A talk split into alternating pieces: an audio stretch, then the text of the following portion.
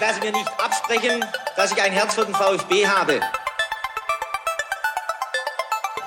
Sverrisson, dann wieder Kügel, gewinnt sein Dribbling gegen Burns und Guido Buchwald und der Ball ist im Tor. Nach 86 Minuten führt der VfB Stuttgart in Leverkusen mit 2 zu 1. Nach 1950, 52 und 84 gewinnt der VfB Stuttgart zum vierten Mal die Meisterschale.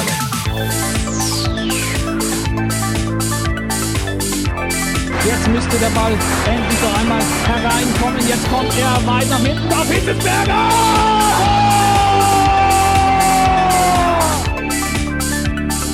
Mario Gomez, spitze Winkel, noch einmal nach innen, Pizza hat den Ball und es gibt noch einmal Abstoß vom Tor. Und jetzt ist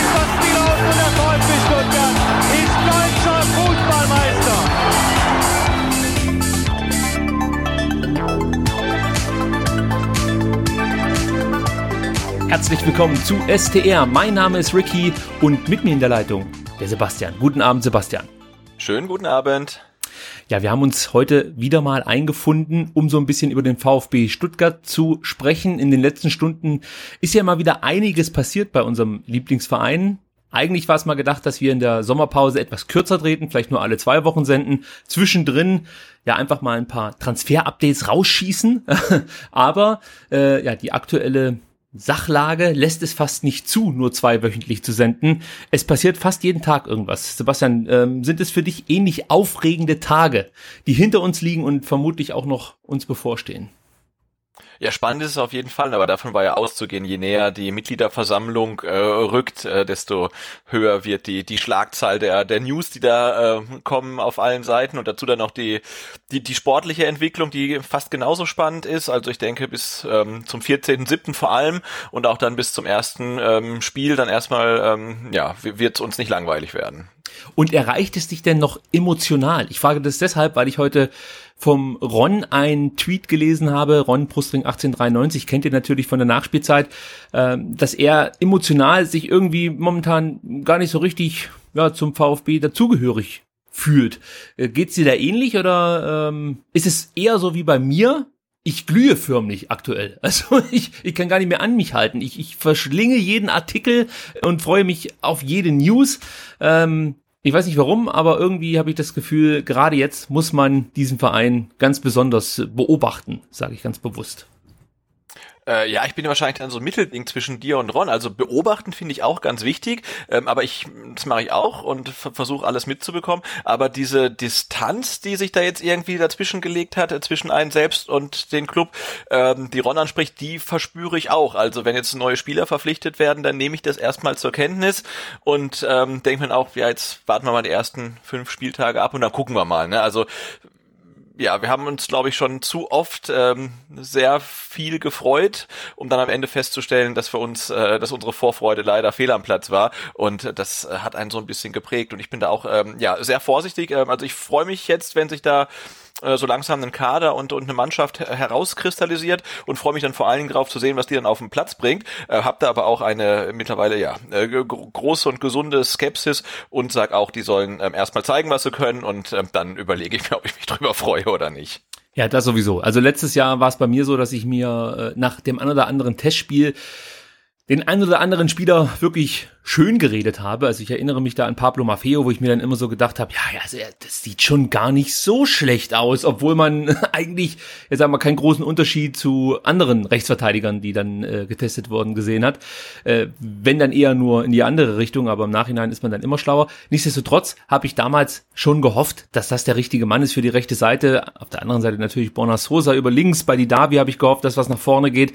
Und jetzt muss ich sagen, äh, nach den ersten Trainingseindrücken, nach den ersten Testspielen geht's mir eigentlich so, dass ich eher überrascht bin von den bisher verpflichteten Spielern. Also für mich hat keiner direkt enttäuscht, da werden wir auch gleich noch drüber sprechen. Ähm, geht's dir da ähnlich? Also ist, ist der allgemeine Eindruck über die Neuzugänge bislang bei dir auch so positiv oder siehst du da schon den ein oder anderen Spieler, der vielleicht ja es nicht ganz so richtig äh, hier beim VfB schaffen könnt, könnte, wird, wie auch immer, ja? Oh, ich kann die echt noch ganz schwer einschätzen. Ich muss auch gestehen, ich habe von den Testspielen äh, kindergeburtstagsbedingt so gut wie, wie nichts gesehen. Ich habe das eine gesehen, ähm, war das, ich weiß gar nicht, war das das erste oder das zweite, war das gegen Bern oder gegen Innsbruck, äh, wo die Kamera hinter so einem riesigen Pfosten stand.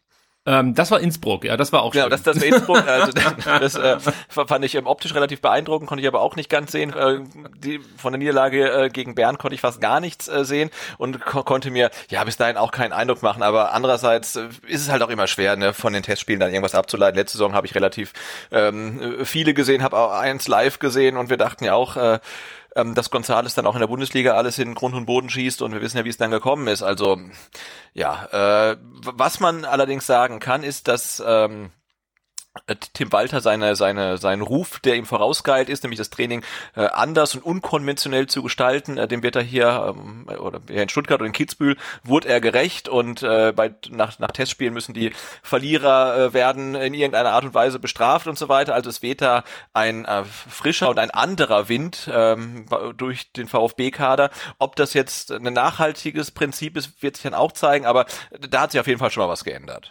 Ja, das kann man auf jeden Fall sagen und ich ja, ich, ich nehme jetzt die VfB-TV-Übertragungen inzwischen wirklich als zeitgenössische äh, genössische Kunst wahr. Also zum einen war natürlich dieses Innsbruck-Spiel, du hast es schon angesprochen, mit dem Pfeiler, der direkt vor der Linse ständig auftauchte, das war schon schön. Aber das Highlight für mich war die Übertragung des Spiels gegen Young Boys Bern. Ähm, also nicht nur, dass der Moderator natürlich wie immer seine Spezialmaus dabei hatte, die so laut klickt wie nichts anderes. Äh, in, in, wo war das? In, in Fugen. Ähm, und dann kam noch, ich weiß nicht, ob es nur bei mir so war, gravierende Tonprobleme dazu, so dass ich irgendwann mal den Ton abgestellt habe. Da das Spiel aber aufgrund der Temperatur nicht allzu, ich sag mal, temporeich war, führte der fehlende Ton dazu, dass ich auch irgendwann abgeschaltet habe, sprich, also geistig, denn ich bin eingeschlafen. Also ich musste mir später nochmal die Highlights angucken. Äh, zwischenzeitlich bin ich immer kurz aufgewacht und habe das Klicken gehört, obwohl ich auf stumm gestellt habe, aber ich bin schon so, ja, äh, wie so ein schon Trauma entwickelt. Ja, ja, genau. Sobald ich einen Computer sehe und VfB. Richtig, genau, dann klickt's bei mir im Kopf. Ähm, ja gut, äh, lass uns ganz kurz ein bisschen über das Trainingslager sprechen. Es gab ja jetzt nicht so detaillierte Berichte darüber, fand ich. Also es gab immer nur so kleine Abrisse von den Jungs von der Stuttgarter Nachrichten und ähm, natürlich auch vom Kicker. Die Bildzeitung hat hier und da mal was berichtet, aber jetzt wirklich irgendwas Bleibendes habe ich nicht mitgenommen. Es wurde viel über diesen Bach, über den Gebirgsbach gesprochen, in den es dann immer nach abgeschlossene Trainingseinheiten ging. Das ist so ein Bild, das ich äh, mit dem Trainingslager in Verbindung bringe. Und ansonsten habe ich mir mal ein paar Zitate von Tim Walter rausgeschrieben, die ich ganz interessant fand. Zum einen meinte Tim Walter, ich bin sehr zufrieden. Wir alle wir alles angenommen haben, auch wenn sie manchmal gegen Ende der Einheiten wieder in alte Muster zurückgefallen sind. Das ist für mich gleich eine Aussage, die klingt sehr ehrlich, denn wir kennen unseren VfB und diese Eindrücke haben wir ja nicht nur jetzt äh, in, in Vorbereitungsspielen schon miterleben dürfen, ist jedenfalls meine Meinung, sondern das war auch etwas, was sich komplett durch die letzte Saison gezogen hat, dass du immer, wenn du das Gefühl hattest, alle ziehen an einem Strang, es geht vorwärts, also ich erinnere mich da gerade in, in, in, äh, an die letzten Spiele der Rückrunde, wo man das Gefühl hat, es geht vorwärts, aber dann fällt man doch wieder in alte Muster zurück und nimmt Dinge vielleicht zu leicht, zieht dann doch nicht bis zum Ende durch. Das scheint Tim Walter auch im Trainingslager aufgefallen zu sein. Äh, wie interpretierst du seine Aussage? Gibt es da immer noch eben diese alten Muster oder ist das ganz normal bei den Temperaturen? Ist es deshalb so? Ja, ich frage mich genau mit in alte Muster zurückfallen überhaupt meint. Also bedeutet das, die, die, sie, sie laufen nicht mehr oder machen halt nicht mehr den, den notwendigen letzten Schritt, den man machen müsste oder geben nicht mehr ähm, 100 Prozent. Also äh, die Aussage ist durchaus interessant, weil woher will er auch wissen, was die alten Muster sind? Aber es zeigt ja schon, dass er in der Mannschaft jetzt nach kurzer Zeit auch ähm, irgendwas sieht, was wir Fans schon schon lange sehen, ohne es vielleicht auch so ganz exakt benennen zu können. Ne? Ähm, und das Entscheidende wird sein, also schafft er es, ähm, die, die der, der Mannschaft ist auszutreiben, in diese alten Muster zurückzufallen. Wahrscheinlich wird das auch seine größte Aufgabe dann sein. Ja, ich habe mich äh, natürlich auch gefragt, meint er damit jetzt die Spielweise, also taktisch, oder meint er damit wirklich, äh, ja, dass man den inneren Schweinehund dann letzten Endes nicht überwindet, wie man so schön sagt, sondern dass man äh, dann eben wieder in diese alten Muster zurückfällt und eben nicht bereit ist, noch den extra Schritt zu gehen. Und das wäre ja schon ein bisschen verwunderlich, weil ja relativ viele neue Spieler schon mit dabei sind, die auch aus meiner Sicht eine komplett andere Körpersprache, zumindest bei den Testspielen an den Tag legen. Also das gefällt mir schon sehr, sehr gut. Ähm, ja, es ist einfach eine Aussage, die man mal wirken lassen muss, aber die natürlich äh, als VfB-Fan einen schon aufhorchen lassen. Deswegen habe ich die hier auch mit reingenommen. Eine weitere Aussage, die bezieht sich konkret auf diese alten Spieler oder auf diese Spieler, die gerade in der letzten Saison ich will nicht sagen für Aufruhr gesorgt haben, aber zumindestens mal äh, Thema des häufigeren waren. Zum Beispiel Mario Gomez, Holger Bartstuber, Daniel Didavi und Gonzalo Castro. Über die meinte Tim weiter, ich kann da nur ein großes Lob aussprechen. Sie sind sehr bereit, die Dinge anzunehmen. Das ist äh, die Einschätzung zu den arrivierten Spielern. Jetzt hat man heute auf Twitter gelesen, man muss immer vorsichtig sein mit solchen äh, Tweets, da weiß man nicht, sind die jetzt, äh, also ist das, ist das wirklich so gewesen oder wurde vielleicht was falsch verstanden. Es soll angeblich, ich sag mal, einen kleinen Clash gegeben haben zwischen Tim Walter und Holger Bartstuber. Tim Walter meinte wohl zu Holger Bartstuber, dass er, wenn er keinen Bock hat, das Trainingsgelände auch verlassen kann. Allgemein ist mir bei Bartstuber aufgefallen, dass er immer noch so eine, so eine, so eine fast schon lethargische Haltung manchmal an den Tag legt. Du hast jetzt das Testspiel nicht gesehen gegen Bern, hast du gesagt, oder? Nee, aber ich hatte nur ähm, diesen einen, das eine Foto gesehen, wo er wirklich abseits der der Ersatzspielerbank irgendwie auf dem mhm. Rasen saß und, und auf dem Handy rumdaddelte. Also das sah jetzt auch nicht so aus, als wäre er der perfekt integrierte Spieler ähm, in der Mannschaft. Das war nach dem Innsbruck-Spiel, da wurde er zur Halbzeit ausgewechselt, genau. Und dann ähm, das das war auch ein Bild, das auf Twitter rumging. Dann sah man ihn abseits der Bank sitzen, eben mit seinem Handy ähm, eher äh, involviert als äh, mit, mit dem Rest der Mannschaft, was eh verwunderlich ist. Also ich habe das noch nie erlebt, dass ein Profispieler auch bei einem Testspiel neben der Bank sitzt und auf dem Handy rumtippt. Also ich kann mir nicht vorstellen, dass sowas von Tim weiter geduldet wird. Würde mich wirklich wundern. Also das Spiel lief ja noch zu dem Zeitpunkt, als er da mit dem Handy saß. Das finde ich schon krass. Aber was mir im Spiel gegen Bern aufgefallen ist, äh, immer wenn was schief ging und es gingen in der Defensive ein paar Sachen schief, hat er wieder diese, diese, äh, ja, lethargische Haltung angenommen. Dieses Abwinken, dieses mit dem Kopfschütteln in die Luft schauen, so in der Art wie, ey Leute, was seid ihr denn eigentlich für Vollidioten? Könnt ihr das nicht besser verteidigen? Also das ist uns ja auch letzte Saison schon mal aufgefallen, gerade zu Beginn der Saison, dass er äh, manchmal den Eindruck vermittelt, dass er von sich, glaube ich, annimmt, er sei für Höheres bestimmt. Ähm, ja, siehst du Holger Bartstuber als, als Problem für die kommende Saison? Würdest du jetzt von dem, was du bislang mitbekommen hast und natürlich auch, was du in der letzten Saison gesehen hast, äh, vielleicht besser damit leben können, wenn er den Verein verlässt? Wie ist deine Positionierung bezüglich Holger Bartstuber? Ich kann es echt schwierig einschätzen. Also ich könnte mir einerseits äh, vorstellen, dass er durch seine professionelle Haltung auch äh, mehr oder weniger der Abwehrchef werden könnte in der Zweitligasaison. Ähm, die, die Frage ist halt wirklich, äh, ja will er das? Ne? Also jemand, der vor der letzten Saison noch äh, die Ambition hatte, irgendwo anders Champions League, Champions League zu spielen, soll jetzt halt zweite Liga spielen. Das ist natürlich nicht so ganz einfach zu verdauen ähm, und das, das anzunehmen. Insofern kann ich mir auch vorstellen, dass er Händering versucht, noch irgendwo unterzukommen, wo er äh, höherklassig spielt.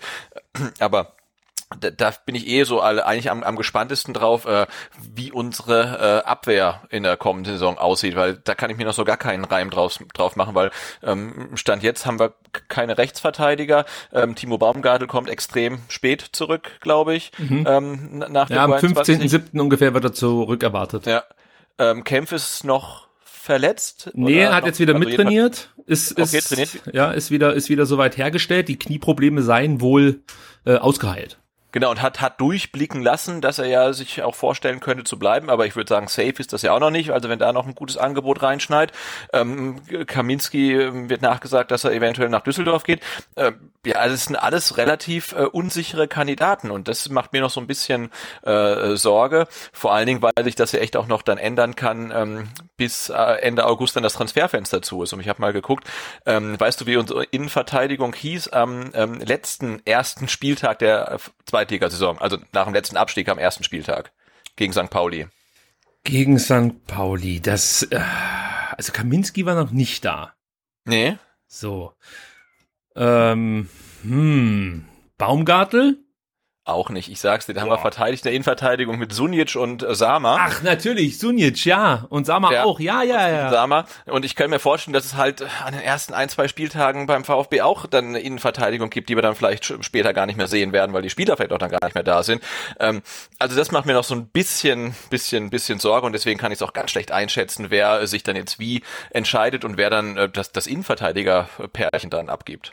Ja, gerade bei diesem etwas komplizierteren System, das Tim Walter spielen lassen möchte, sind ja die Innenverteidiger äh, ein ganz, ganz wichtiger Punkt beim Aufbauspiel. Äh, Ist, ist schon interessant, auf wen er dann setzt. Und aktuell sieht man ja bei den Testspielen, dass er die Jungen sehr viel spielen lässt, Lukas Mack, äh, Luca Mack und ähm, Aidonis und ich, ich gehe nicht davon aus, dass das jetzt unsere Innenverteidigung wird, aber äh, es scheint jetzt auch nicht darauf hinauszulaufen, dass Bartstuber und ähm, Kaminski die die geplante Innenverteidigung werden, weil ich würde davon ausgehen, dass die sonst häufiger spielen, also oder oder länger zumindestens mal als nur eine Halbzeit. Es ist jetzt einfach natürlich nur wild drauf los spekuliert, aber ich gebe dir natürlich recht, die Gerüchte hört man, Düsseldorf hat großes Interesse an Kaminski, der wirkt auch irgendwie nicht mehr ganz so befreit, wie er schon hier in Stuttgart gewirkt hat. Ich glaube, der wünscht sich schon zurück nach Düsseldorf. Bei Holger Bartschuber haben wir gerade drüber gesprochen, scheint der Anspruch immer noch ein größerer zu sein, wobei da bin ich auch gespannt, wo er dann letzten Endes unterkommen will. Bei einem hochklassigen Verein, erste Liga, international oder so, wird da glaube ich, echt nicht leicht für Holger Badstuber, da was zu finden, gerade nach der letzten Saison. Aber man weiß es nicht. Gerade gegen Ende dann der Transferperiode, wenn etwas Panik, Hektik aufkommt, wenn vielleicht der eine oder andere Saisonstart vermasselt wurde, dann äh, sind das natürlich auch immer wieder Transfers, die vielleicht zustande kommen. Und warum nicht? Also warum soll Holger Badstuber mich doch noch irgendwo unterkommen äh, in der ersten Liga? Und vielleicht spekuliert er auch ein Stück weit darauf. Ähm, Lass uns ganz kurz so ein bisschen über die Testspiele sprechen, auch wenn die definitiv nicht besonders aussagekräftig sind. Das ist zum einen den Gegnern geschuldet und zum anderen natürlich dann auch dieser enormen Hitze und Testspiele an, an, und für sich sind ja immer relativ schwer äh, einzuschätzen, ob die jetzt wirklich äh, eine große Aussagekraft haben oder nicht. Also los ging es im Trainingslager mit einem Test gegen Wacker Innsbruck, der 4 zu 1 gewonnen wurde. Ich fand, das war eine richtig starke erste Halbzeit. Massimo Gonzales und nochmal Massimo treffen zur 3-0 Halbzeitführung. In der zweiten Halbzeit ist dann das Spiel so ein bisschen vielleicht auch den vielen Wechseln geschuldet, ähm, ja, verflacht und Innsbruck kam deutlich besser ins Spiel. Jens Grahl hat da zweimal hervorragend gerettet in der 60. und 66. Minute. Davor hat Wallner das 3 zu 1 gemacht für Innsbruck und am Ende traf dann noch Al äh, zum 4 zu 1 äh, und letzten Endes, ja, kann man sagen, hat der VfB in der ersten Halbzeit gezeigt, was man gut kann. In der zweiten Halbzeit hat er äh, so ein bisschen die Probleme aufblitzen lassen, die man vielleicht auch schon vermutet hat als VfB-Fan. Insgesamt war ich mit dem Test zufrieden ähm, und ja, habe so ein Stück weit mitgenommen, dass von Jens Grahl offensichtlich mehr zu erwarten ist, als wir das bislang immer angenommen haben, weil er insgesamt für mich als Torhüter in den Testspielen bislang eine durchaus ordentliche Figur gemacht hat. Also ich weiß nicht, ob du das äh, irgendwie beurteilen kannst, ob du ein paar Bilder gesehen hast.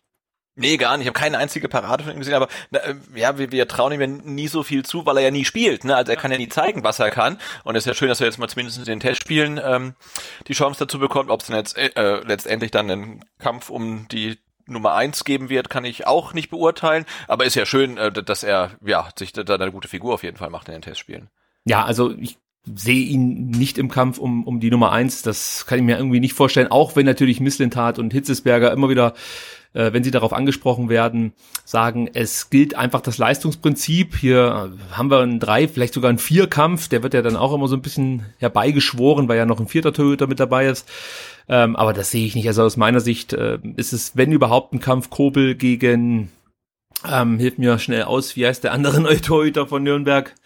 Äh, Aufgrund meiner Distanziertheit habe ich den Namen schon wieder, ah, wieder Bredlo. vergessen. Fabian ja, genau. Bredlo, so heißt er. Ja, wir müssen, ja, es ist gar nicht so leicht, sich die ganzen Namen zu merken. Ja, es sind echt ne, viele, viele, viele neue Namen, die man sich äh, draufpacken muss.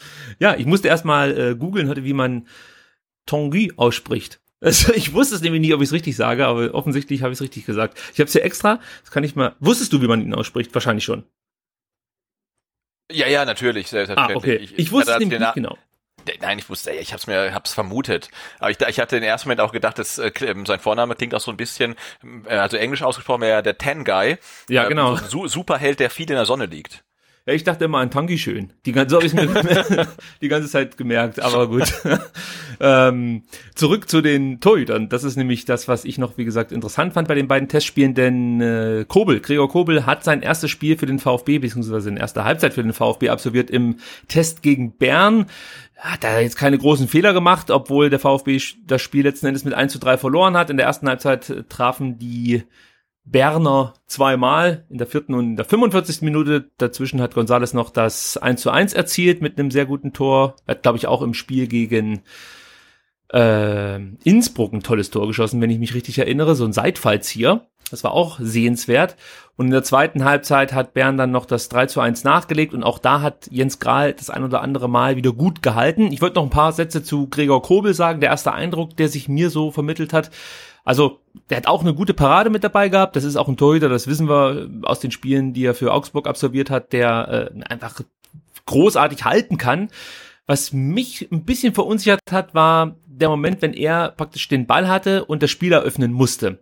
Mein Bern hat das relativ geschickt gemacht. Sie sind dann ich sag mal nicht zu aggressiv, aber dennoch früh angelaufen und haben natürlich die Passwege zugestellt und es hat Kobel schon das ein oder andere Mal vor Probleme gestellt. Aber das ist, glaube ich, auch genau das, was wir in der Zweitligasaison erwarten dürfen. Ähm, es wird die eine oder andere Mannschaft geben, die uns hoch anläuft.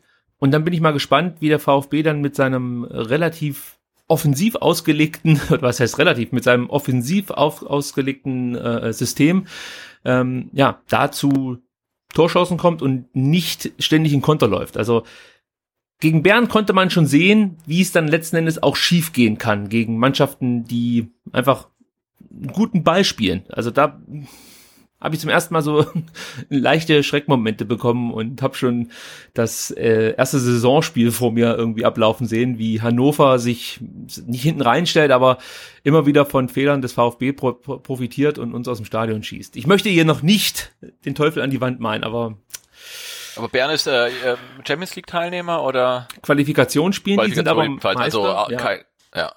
Also ja, kein, keine Laufkundschaft in dem Sinne, jedenfalls nicht für einen Zweitligisten dann. Nein, das ist schon eine gute Mannschaft, gar keine Frage. Also ich habe mir die auch in der Champions League in der letzten Saison, ähm, habe ich alle Spiele von ihnen gesehen, selbst die Qualifikationsspiele und ich fand, das war einfach eine tolle Mannschaft. Die haben jetzt ein paar Spieler verloren, die herausstachen, ähm, aber das ist schon eine starke Mannschaft, die die da auf dem Platz haben die wahrscheinlich auch in der Bundesliga, ich sag mal, zumindest mithalten könnten. Also ja. Im Gegensatz zu uns, ja. ja, im Gegensatz zu uns. Das ist traurig, aber wahr, muss man sagen. Ähm, ja, also das ist so den Eindruck, oder das habe ich so mitgenommen von den Testspielen. Und ähm, ja, was sollte man sonst noch über Testspiele oder über Trainingslager erzählen? Ich glaube nicht allzu viel. Das zweite Tra Trainingslager findet dann ab nächster Woche in St. Gallen statt. Wer dahin fahren möchte, kann das tun. Ist ja nicht allzu weit vom Bodensee entfernt, also äh, vielleicht kann der ein oder andere das mit einem kleinen Urlaub verbinden. Genau, und, und noch, noch näher als St. Gallen ist ja äh, Backnang. Oh, stimmt, da gibt's das nächste ne? Testspiel. Bist du da? Äh, ja, ähm, also Stand jetzt äh, werde ich dabei sein. Ich habe es mir auch überlegt, aber ich schaff's leider zeitlich nicht. Wobei ich jetzt ehrlich gesagt mit diesen ganzen extrem hohen Temperaturen auch gar keinen Bock mehr habe, auf irgendwelche äh, Sportplätze mich rumzutreiben. das hat mir ja, aber das, das, das, das, das, äh, das Etzwiesenstadion in Backnang ist ja malerisch gelegen, direkt unter so einer B14-Brücke. Äh, ähm, und ähm, ja, also kann man, kann man, sind wohl vom Bahnhof Backnang 15 Minuten zu Fuß, denn der Parkplatz, es gibt irgendwie einen Parkplatz, ist doch, glaube ich, eher so, so eine Art Sackgasse, also ist ein bisschen komisch gelegen. Ich war da neulich zu einem, zu einem F-Jugendturnier. Ähm, ja, aber wenn es jetzt hier wirklich um die, um in der Nähe ist, dann ähm, kann man sich das, äh, glaube ich, schon mal angucken, äh, auch wenn es wieder ein Muster ohne Wert sein wird, aber dann kriegt man vielleicht mal einen ganz, ganz guten Eindruck aus der Nähe. Ähm, wie sich die Mannschaft so gibt. Ähm, genau, Freitag, fünfte, siebte, Backnang, Etzwiesenstadion, Anpfiff meiner Meinung nach 19 Uhr, aber äh, Absolut äh, ohne richtig. Gewehr. Und äh, Karten gibt's gibt's sogar online. Ich weiß aber nicht wo. Ich glaube, der VfB hat's mal getwittert. Äh, kosten äh, 13 Euro. Ähm, und Kinder unter neun kostenlos. Guck mal an. Und einen Tag später gibt's gleich den nächsten Test gegen den FC Zürich. Ähm, dann ähm, am Sportplatz Rüti in der Schweiz. Also wer da vorbeischauen will, hat dann einen Tag später gleich nochmal die Möglichkeit, den VfB äh, zu unterstützen und zu begutachten, weil das interessiert mich dann schon immer bei diesen Testspielen, wie reagiert Tim Walter auf Fehler, beziehungsweise wie reagiert er überhaupt auf das, was so auf dem Platz passiert, weil ähm, so nah bist du halt selten dran, dass du den Trainer verstehst, dass du äh, alle Gestiken so ein bisschen mitverfolgen kannst. Und das gefällt mir immer ganz gut, wenn ich gegen äh, schwächere Gegner Testspiele mir angucke, deswegen bin ich ja auch damals nach Ilshofen gefahren, um einfach so einen Eindruck zu bekommen, auf was legt der Trainer Wert, wo reagiert er, wo lässt er mal fünf Grade sein, äh, also das ist schon interessant, vor allem jetzt Trainer und Mannschaft zu beobachten, wie die miteinander auskommen, mit wem redet er häufig auf dem Platz, wer ist da sozusagen sein verlängerter Arm, das finde ich dann schon immer interessant. Also geht da hin und äh, macht euch ein Bild vom neuen VfB Stuttgart. Vielleicht äh, wird Borna Sosa und Orel Mangala mit vor Ort sein. Die sollen nämlich Ende der Woche zur Mannschaft stoßen. Ich glaube nicht, dass sie direkt spielen werden, aber sie werden definitiv mit der Mannschaft dann äh, ja eben nach St. Gallen reisen. Also auf die können wir uns freuen. Timo Baumgartel, habe ich gesagt, wird am 15.07. ungefähr wieder zurück erwartet. Vielleicht macht er auch den Pavard und kommt direkt ein paar Tage früher, bereut's dann später, jämmerlich. Müssen wir mal abwarten, wie das ausgeht. Äh, es gibt ein paar angeschlagene Spieler. Zum einen Tassos Donis, da haben schon viele direkten Herzinfarkt bekommen, als der in Italien gesichtet wurde am freien Tag und da dachten ja, die ein oder anderen schon, ob der hier einen Wechsel vorbereitet. Danach sieht's wohl stand jetzt nicht aus. Er war da bei einem Physiotherapeuten und hat sich behandeln lassen. David Kopacz und ähm, der Herr Clemens sind auch angeschlagen, aber sollen wohl schon, ich glaube, jetzt im Laufe der Woche wieder zur Mannschaft stoßen. Müssen wir mal gucken, wie es da weitergeht. Ich glaube, gerade Philipp Clement ist schon ein wichtiger Spieler für Tim Walter. Der sollte nicht allzu lange ausfallen. Kopacz ich kann es nicht einschätzen, sage ich gleich dazu, aber ich glaube jetzt nicht, dass David Kopacz äh, zum wichtigen Eckpfeiler im Team Tim Walter in dieser Saison werden wird. Also macht jetzt nicht auf mich diesen Eindruck. Äh, vielleicht noch ein paar Sätze zu Spielern, die mir in diesen Tagen jetzt positiv aufgefallen sind, sei es jetzt abseits des Platzes durch äh, unterhaltsame Interviews oder auf dem Platz, durch gute Aktionen oder eben Berichte von ähm, ich sag mal, Trainingslager Kiebitzen, die da so, so abhängen und ständig sich am Buffet bedienen oder was man da auf Twitter lesen konnte. Äh, nein, es gab äh, äh, ein paar schöne, schöne Meldungen von dem von mir geschätzten äh, Phil Meisel, der für die Stuttgarter Nachrichten das Trainingslager betreut hat. Also positiv sind mir aufgefallen, äh, allen voran Karazor. Also das ist für mich anerkannter Karazor, einer der Transfers, die habe ich jetzt überhaupt nicht so richtig einschätzen können, als sie bekannt gegeben wurden. Hat mich auch gewundert, dass er schon, ja, als, als Neuzugang präsentiert wurde, als der VfB noch Erstligist war und die Chance hatte, auch Erst, Erstligist zu bleiben. Da dachte ich mir so, okay, ist das jetzt einfach, um den Kader aufzufüllen für die kommende Saison? Aber dieser Spieler macht schon in den ersten Testspielen Lust auf mehr. Auch ein richtig guter Typ, konnte man auch in einem Interview mitbekommen, dass man, glaube ich, auf VfB TV sich noch reinziehen kann oder auf YouTube oder so. Äh, das ist ein guter Typ, der hat mir richtig viel Spaß gemacht. Wie gesagt, auf dem Platz scheint das wirklich so, so ein verlängerter Arm des Trainers werden zu können, wenn das nicht sogar schon ist. Ähm, Hamadi al ebenfalls ein Spieler, der mir sehr, sehr positiv aufgefallen ist, von dem ich jetzt auch nicht so viel erwartet habe, aber ich habe mir halt gedacht, dass er genau das macht, was er letzten Endes auch getan hat gegen zugegeben schwache Gegner, nämlich richtig zu stehen und einfach die Buden zu machen. Und es wirkt jetzt nicht so, als ob er ähm, ja einfach nicht sich nicht durchsetzen könnte gegen bessere Gegner. Ähm, er steht richtig, er hat eine gute Technik, hat auch eigentlich ein gutes Tempo für seine Größe, damit rechnet man gar nicht und ist natürlich immer eine Gefahr im Strafraum. Also der gefällt mir bislang auch ganz gut. Jens Gerade habe ich gerade eben angesprochen mit seinen starken Paraden in den beiden Testspielen im Trainingslager. Auch da habe ich mich einfach gefreut für ihn, ja, dass er mal zeigen konnte, was er so drauf hat, weil wie du schon gesagt hast, Jens Grahl wird ja bei vielen Fans, auch bei mir, so mehr oder weniger als als gute Seele der Mannschaft Schrägstrich Maskottchen wahrgenommen und ähm, er kann viel mehr und ich, ich würde ihm auch so ein bisschen wünschen, dass er vielleicht noch mal ein ein komplettes Spiel für den VfB in der zweiten Liga machen kann. Vielleicht gibt es irgendwann die Konstellation, aber Angst müssen wir, glaube ich, nicht haben, wenn Jens Kral mal ins Tor muss. Also das ist schon ein guter Mann. Ähm, Gonzalo Castro ist mir auch noch aufgefallen, dass er etwas munterer wirkt als unter Weinziel und unter äh, Korkut, wobei das ja auch nicht sonderlich schwer war, äh, sich da nochmal zu steigern, muss man ehrlicherweise gestehen. Das war schon äh, für das, was erwartet wurde, von Gonzalo Castro ähm, ja, relativ leicht zu toppen. Aber auch er scheint im Mittelfeld eine ganz wichtige Komponente zu sein für Tim Walter. Man hört ab und zu, dass Gonzalo Castro auch noch damit liebäugeln würde, den Verein zu verlassen. Aber die Ansage von Sven Mislintat war ja deutlich, äh, es gibt keinen Grund, da über einen Abgang zu sprechen. Also mit Castro scheint man in Stuttgart fest zu planen. Und ähm, ja, Lukas, äh, Luca Mack und Aidonis sind mir auch gut, äh, ja, positiv aufgefallen, so muss ich es eigentlich sagen. Genauso wie Philipp Clement, ähm, den möchte ich auch nicht unerwähnt lassen. Und der einzige, der so ein bisschen abgefallen ist, ich möchte nicht sagen negativ aufgefallen ist, aber so ein bisschen abgefallen ist, war halt dann Holger Badstuber, der, wie er von dir auch richtig beobachtet, irgendwie immer noch wirkt wie ein Fremdkörper in dieser Mannschaft. Also ich habe kein gutes Gefühl, was äh, die Zusammenarbeit zwischen Holger Badstuber und dem VfB angeht. Also hm, man sollte sich da vielleicht irgendwie einigen, dass man getrennte Wege geht.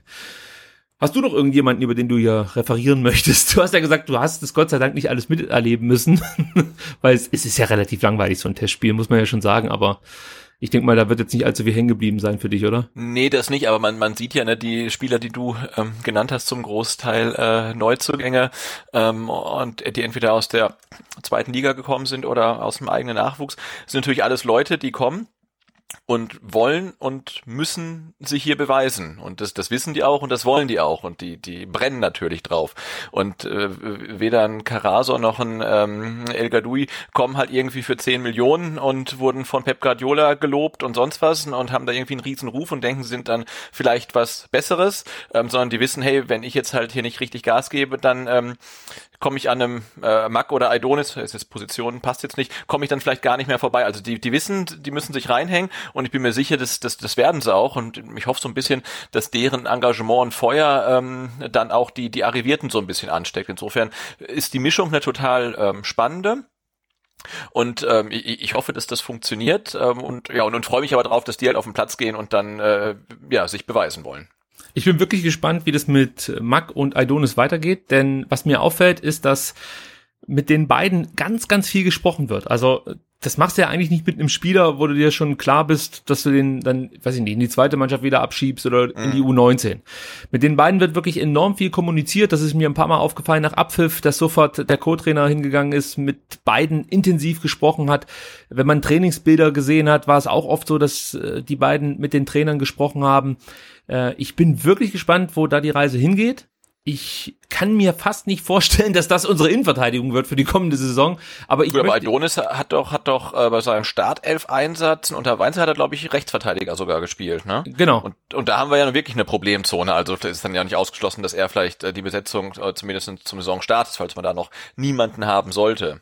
Ja, ich glaube, die Problemzone haben wir nur, wenn Stenzel ausfällt. Ich weiß jetzt, also Stenzel macht dann einen souveränen Job, meiner Meinung nach, aber du brauchst natürlich auch die Konkurrenz. Also es wäre schon wichtig, wenn da einfach nochmal zumindestens mal ordentlicher Rechtsverteidiger, gerade wie der Herr Dehm zum Beispiel, der ja, äh, das sind zumindest meine Infos, immer noch wechselbereit ist. Ich weiß jetzt nicht, ob, das, der, ob sich der Wechselwunsch nur auf den VfB ähm, bezieht oder ob es da auch noch andere mögliche Stationen gibt. Also man hört ja auch, dass Hannover nicht ganz abgeneigt sein soll dem zu verpflichten. Aber das wäre vielleicht noch genau der Mann, den wir jetzt bräuchten für die Rechtsverteidigerposition, damit du da so eine kleine Konkurrenzsituation schaffen kannst. Ähm, ansonsten, wenn Stenzel fit bleibt, ja, aber das wäre natürlich ein extremes Risiko, sind wir da, glaube ich, vernünftig aufgestellt, würde ich jetzt einfach mal so spekulieren. Ähm, ja, aber Innenverteidigung ist ein interessantes Thema, macht halt jetzt absolut keinen Sinn, da lange drüber zu diskutieren, weil du überhaupt noch nicht so richtig weißt, wer bleibt letzten Endes, wer kommt. Ähm, ja, aber Aidonis und Mack lassen mich zumindest nicht mit den Knien schlottern, wobei ich da vielleicht dann schon noch gerne einen Kämpf sehen würde oder zumindest einen Baumgartel. Also nur die beiden, weiß nicht, ob das gut gehen kann, aber gut, ich bin ja auch kein Coach. Gut, dann kommen wir äh, direkt mal zu den Transfers, die in den letzten Tagen bekannt gegeben wurden. Heute ähm, war es, soweit muss man fast schon sagen, Misslintat hat mal wieder das Diamantenauge, äh, sagt man, ausgepackt, wenn man, oder hat mit dem Diamantenauge genau hingeschaut, so können wir es vielleicht ausdrücken, und hat ähm, Tanguy äh, Koulibaly verpflichtet von Paris Saint-Germain. Und ich muss dir ganz ehrlich sagen, allzu viel kann ich über den Spieler nicht erzählen, außer das, was eh schon in den Zeitungen steht, nämlich dass er in der äh, Youth League, in der UEFA Youth League ähm, sieben Spiele absolviert hat, einmal getroffen hat und ein Tor vorbereitet hat, nee, sogar zwei Tore vorbereitet hat. Ansonsten weiß ich ehrlich gesagt nichts über den Spieler. Links außen, extrem schnell, technisch stark. Das ist bei Franzosen fast schon klar, wenn die auf dem Flügel spielen. Ja, bin einfach gespannt, was der so bringt. Ich weiß nicht, ob du noch irgendwelche Infos über den Spieler nachtragen kannst. Nee, ich habe heute nochmal das, das obligatorische Highlight-Video gesehen, aber das war nur aus einem Spiel zusammengeschnitten. Das sah natürlich relativ beeindruckend aus. Es ging, ich, ich weiß gar nicht, gegen die japanische Mannschaft. Also da hat man zumindest gesehen, ja, er ist schnell und er ist trickreich. Ähm, ist, glaube ich, Linksfuß, wenn ich das richtig gesehen habe. Genau, er ist Linksfuß, ähm, kann, kann auf beiden Außenpositionen spielen und das sah vielversprechend aus. Aber wie gesagt, ne, der ist ja genauso äh, jung wie, wie, wie unsere U19-Jungs, äh, hat auch noch, noch kein Ligaspiel dann für PSG gemacht. Äh, mhm. Ist, wie gesagt, ist so ein, ja, so, so ein typischer, mh, hm, ich sag mal, Risikotransfer, beziehungsweise nicht Risiko, weil wenn es halt äh, nicht funktioniert, dann ist es halt kein großer finanzieller Verlust und äh, er ist natürlich jemand, der halt äh, gut einschlagen kann. Und wenn er das halt, was er da so in Ansätzen zeigt und die Talente, die er mitbringt, die halt ausbauen kann und dann ähm, kann er dem VfB sicherlich weiterhelfen, weil halt ja so Tempo, Überraschungsmomente, Dribblings, das ist ja was, äh, was wir eigentlich gar nicht im Repertoire haben. Ja, das fehlt komplett, das stimmt. Und ähm, da bin ich natürlich. Also von Jonas mal abgesehen natürlich, wobei der ja auch nicht so oft oder so richtig ins Dribbling geht, sondern halt wirklich eigentlich nur was über, über Tempo macht. Ähm, und das macht äh, Kulibali dann schon anders, zumindest jetzt in, in, in seinem Jahrgang da, in dem er spielt. So sieht's aus. Also er kommt jetzt praktisch auch direkt aus der U19 von Paris. Und ähm, ja, also ich bin dann auch mal gespannt, wie er sich hier schlagen wird in so einer ja dann doch robusten Liga wie die deutsche zweite Bundesliga, da wird schon, da wird schon, denke ich mal, richtig zur Sache gehen. Aber ja, mal gucken. Vielleicht funktioniert es. ist kein großes Risiko. Du hast es gesagt. Der Spieler kommt ablösefrei, hat einen Vertrag bis 2023 unterschrieben. Und ja, ich denke mal, das Risiko ist wirklich überschaubar.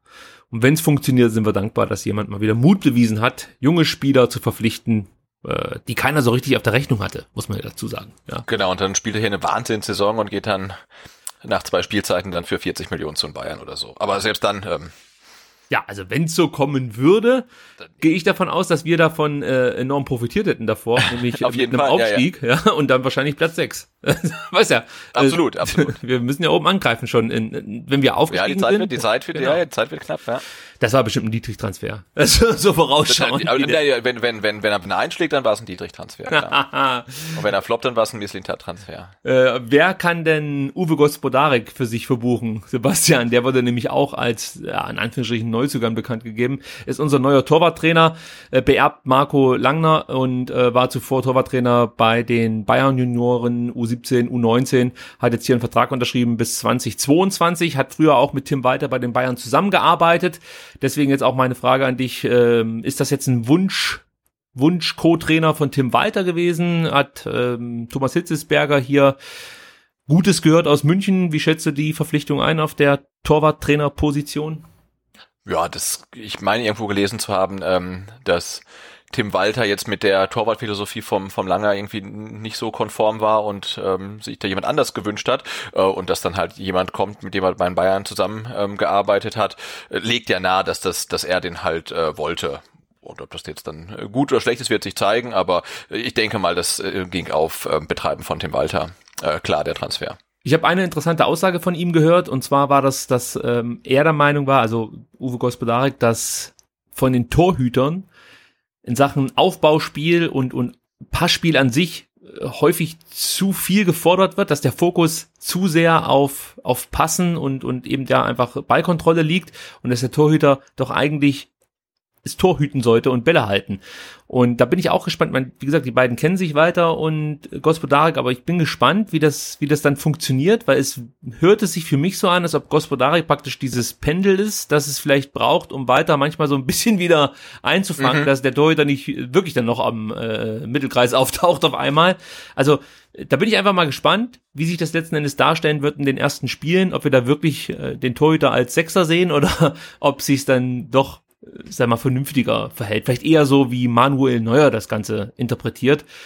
Weil ich glaube, das meine ich auch rausgehört zu haben, dass Gospodarik äh, schon damit einverstanden ist, wie zum Beispiel Manuel Neuer die Torwartrolle interpretiert. Die ist offensiver als viele andere Torhüter, aber es ist jetzt auch kein Pollersbeck. Also, ja. Mm. Ich bin mal gespannt, wie sich das dann letzten Endes in den nächsten Wochen so gestalten wird. Eine Information kann ich auch noch nachtragen und zwar hat äh, der gute Uwe Gospodarik so ein bisschen über Nike-Torwart-Handschuhe hergezogen. Und ja, hat gemeint, ja, also versteht überhaupt nicht, was sich Nike bei der Konstru äh, bei der äh, ähm, Herstellung der neuen Handschuhe gedacht hat. Also äh, irgendwie fand er das total blöd, was sie da gemacht haben. Und zwar sind das irgendwie Handschuhe, die du nicht mehr mit so einer Klettverschlussschnalle schließen musst, sondern die mhm. ziehst du einfach nur so über, so also ja wie eben äh, so Gummihandschuhe, sage ich jetzt einfach mal.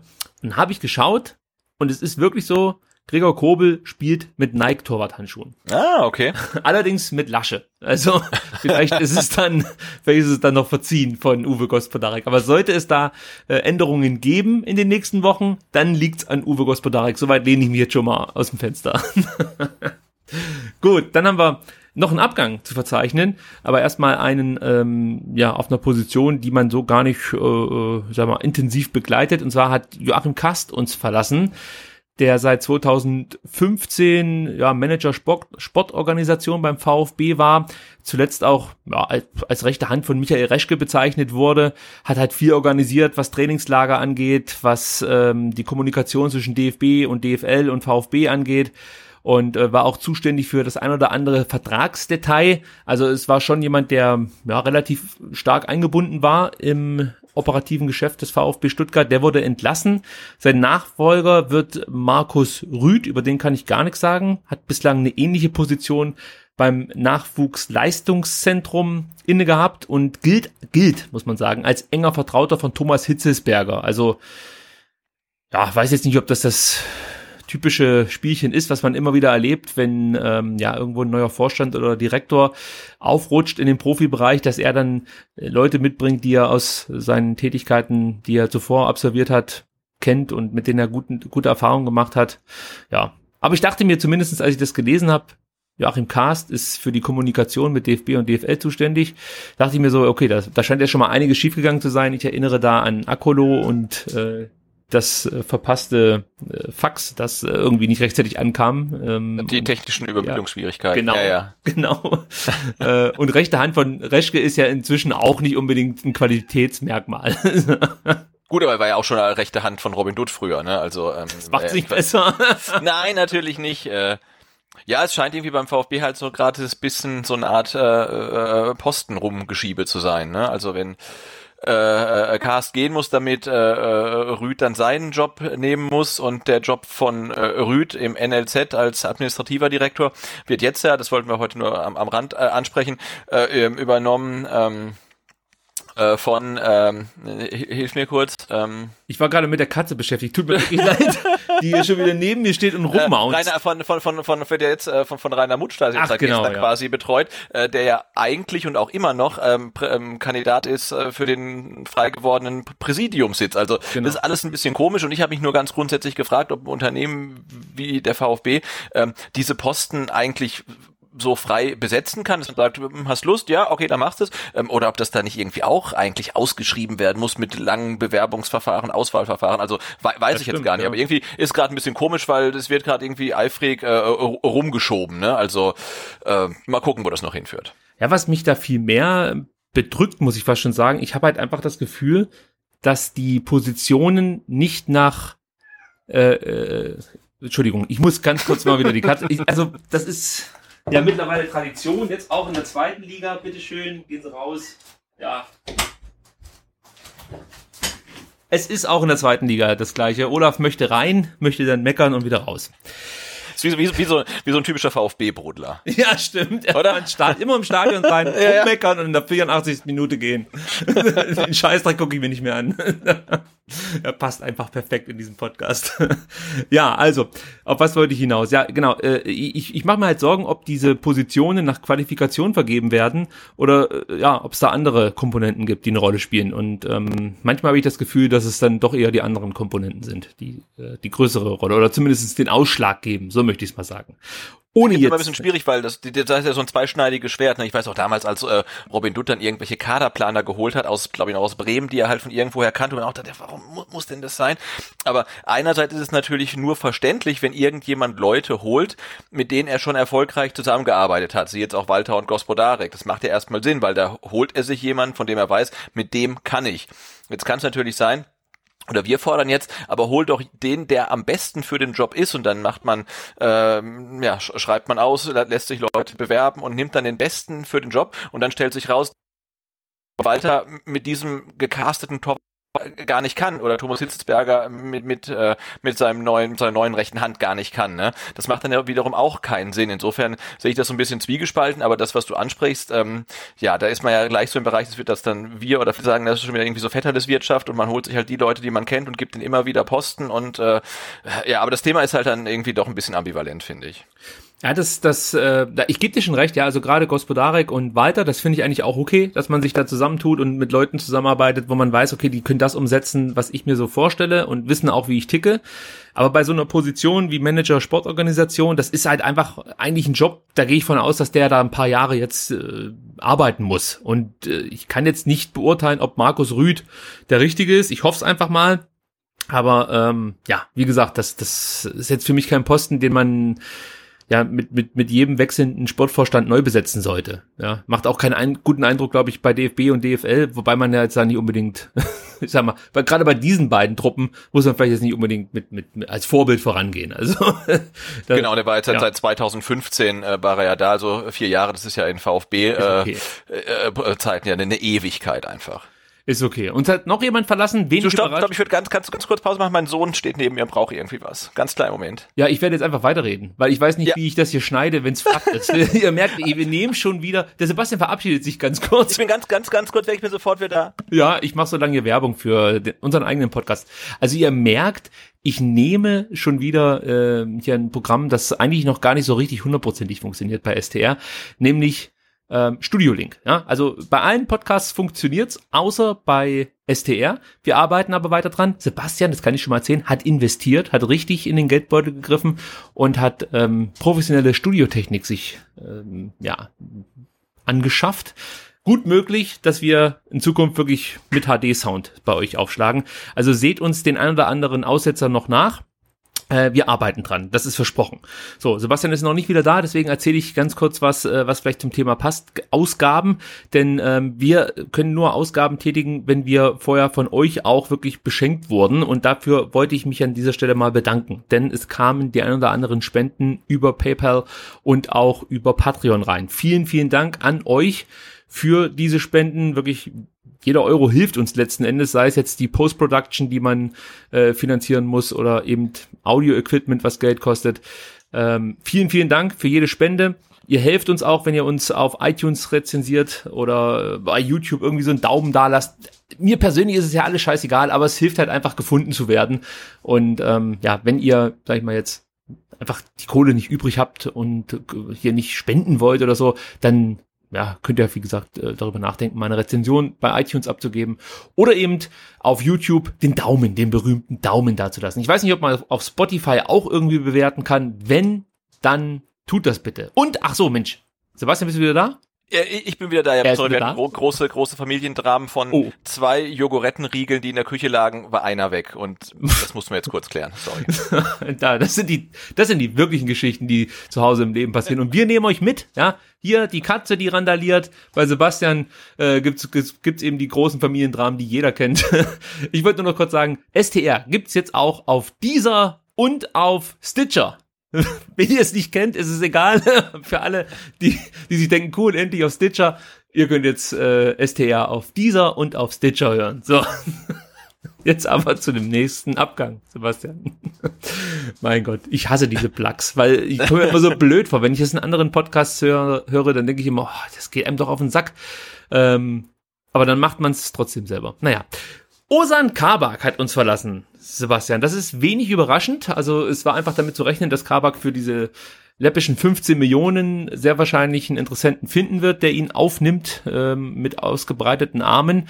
Und es war dann letzten Endes Schalke 04, die den Zuschlag bekommen haben für Osan Kabak.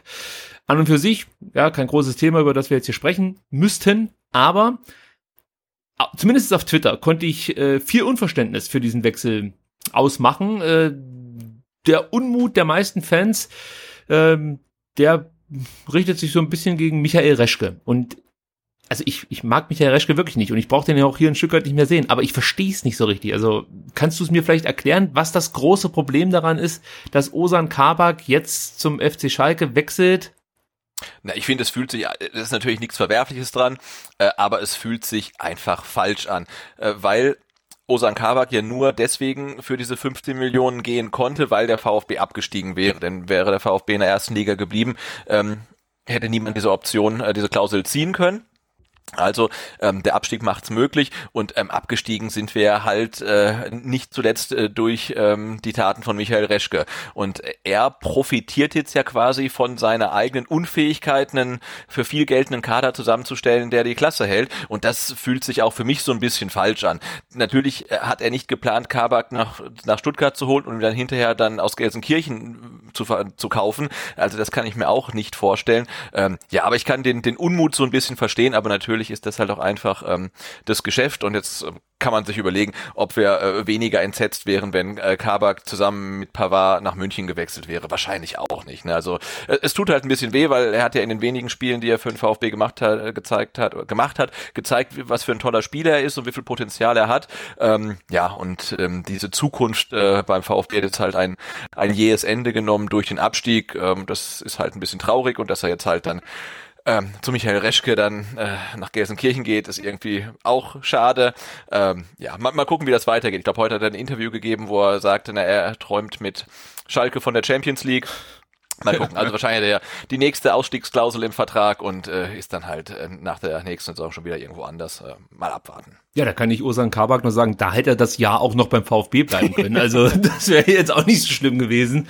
Ähm, nee, also das Ding ist, ich verstehe das, aber äh, ich, wie gesagt, ich verstehe den Unmut nicht so richtig und auch die Unterstellung, dass Michael Reschke davon in irgendeiner Weise finanziell profitieren würde. Das hat man ja auch das ein oder andere mal lesen können. Für mich ist das hier relativ klar gewesen, dass Osan Kabak wahrscheinlich gesagt hat, beziehungsweise nicht Osan Kabak, sondern sein Berater Güde Fasil Özdemir, heißt der gute Mann, äh, der gesagt hat, okay, wir kommen hier nach Stuttgart, wir sehen, dass äh, wir hier Möglichkeiten haben zu spielen, also unterschreiben wir den Vertrag, aber sollte es wirklich in die zweite Liga gehen, also mein Spieler wird nicht mit in die zweite Liga gehen, dann möchte ich eine Ausstiegsklausel. Und es war wahrscheinlich die einzige Möglichkeit für Michael Reschke, diesen Spieler hier nach Stuttgart zu bringen. Und er hat diese Ausstiegsklausel natürlich dann abgesegnet. Und ähm, Wahrscheinlich ging er zu dem Zeitpunkt auch noch davon aus, dass der VfB die Klasse halten wird. Das ging uns ja auch nicht anders. Also wir haben ja auch zumindest mal gehofft, dass wir letzten Endes die Klasse noch halten im Januar. Was ich überhaupt kritisieren möchte, ist, wenn über, oder wenn ich überhaupt was kritisieren möchte, dann, dass der Spieler verpflichtet wurde. Das muss man Michael Reschke einfach ankreiden, dass er einen Innenverteidiger zu einem Zeitpunkt geholt hat, als es da die wenigsten Probleme beim VfB gab und äh, es eher an Kreativspielern und, und Stürmern gefehlt hatte. Also das ist das, was ich ihm angreide.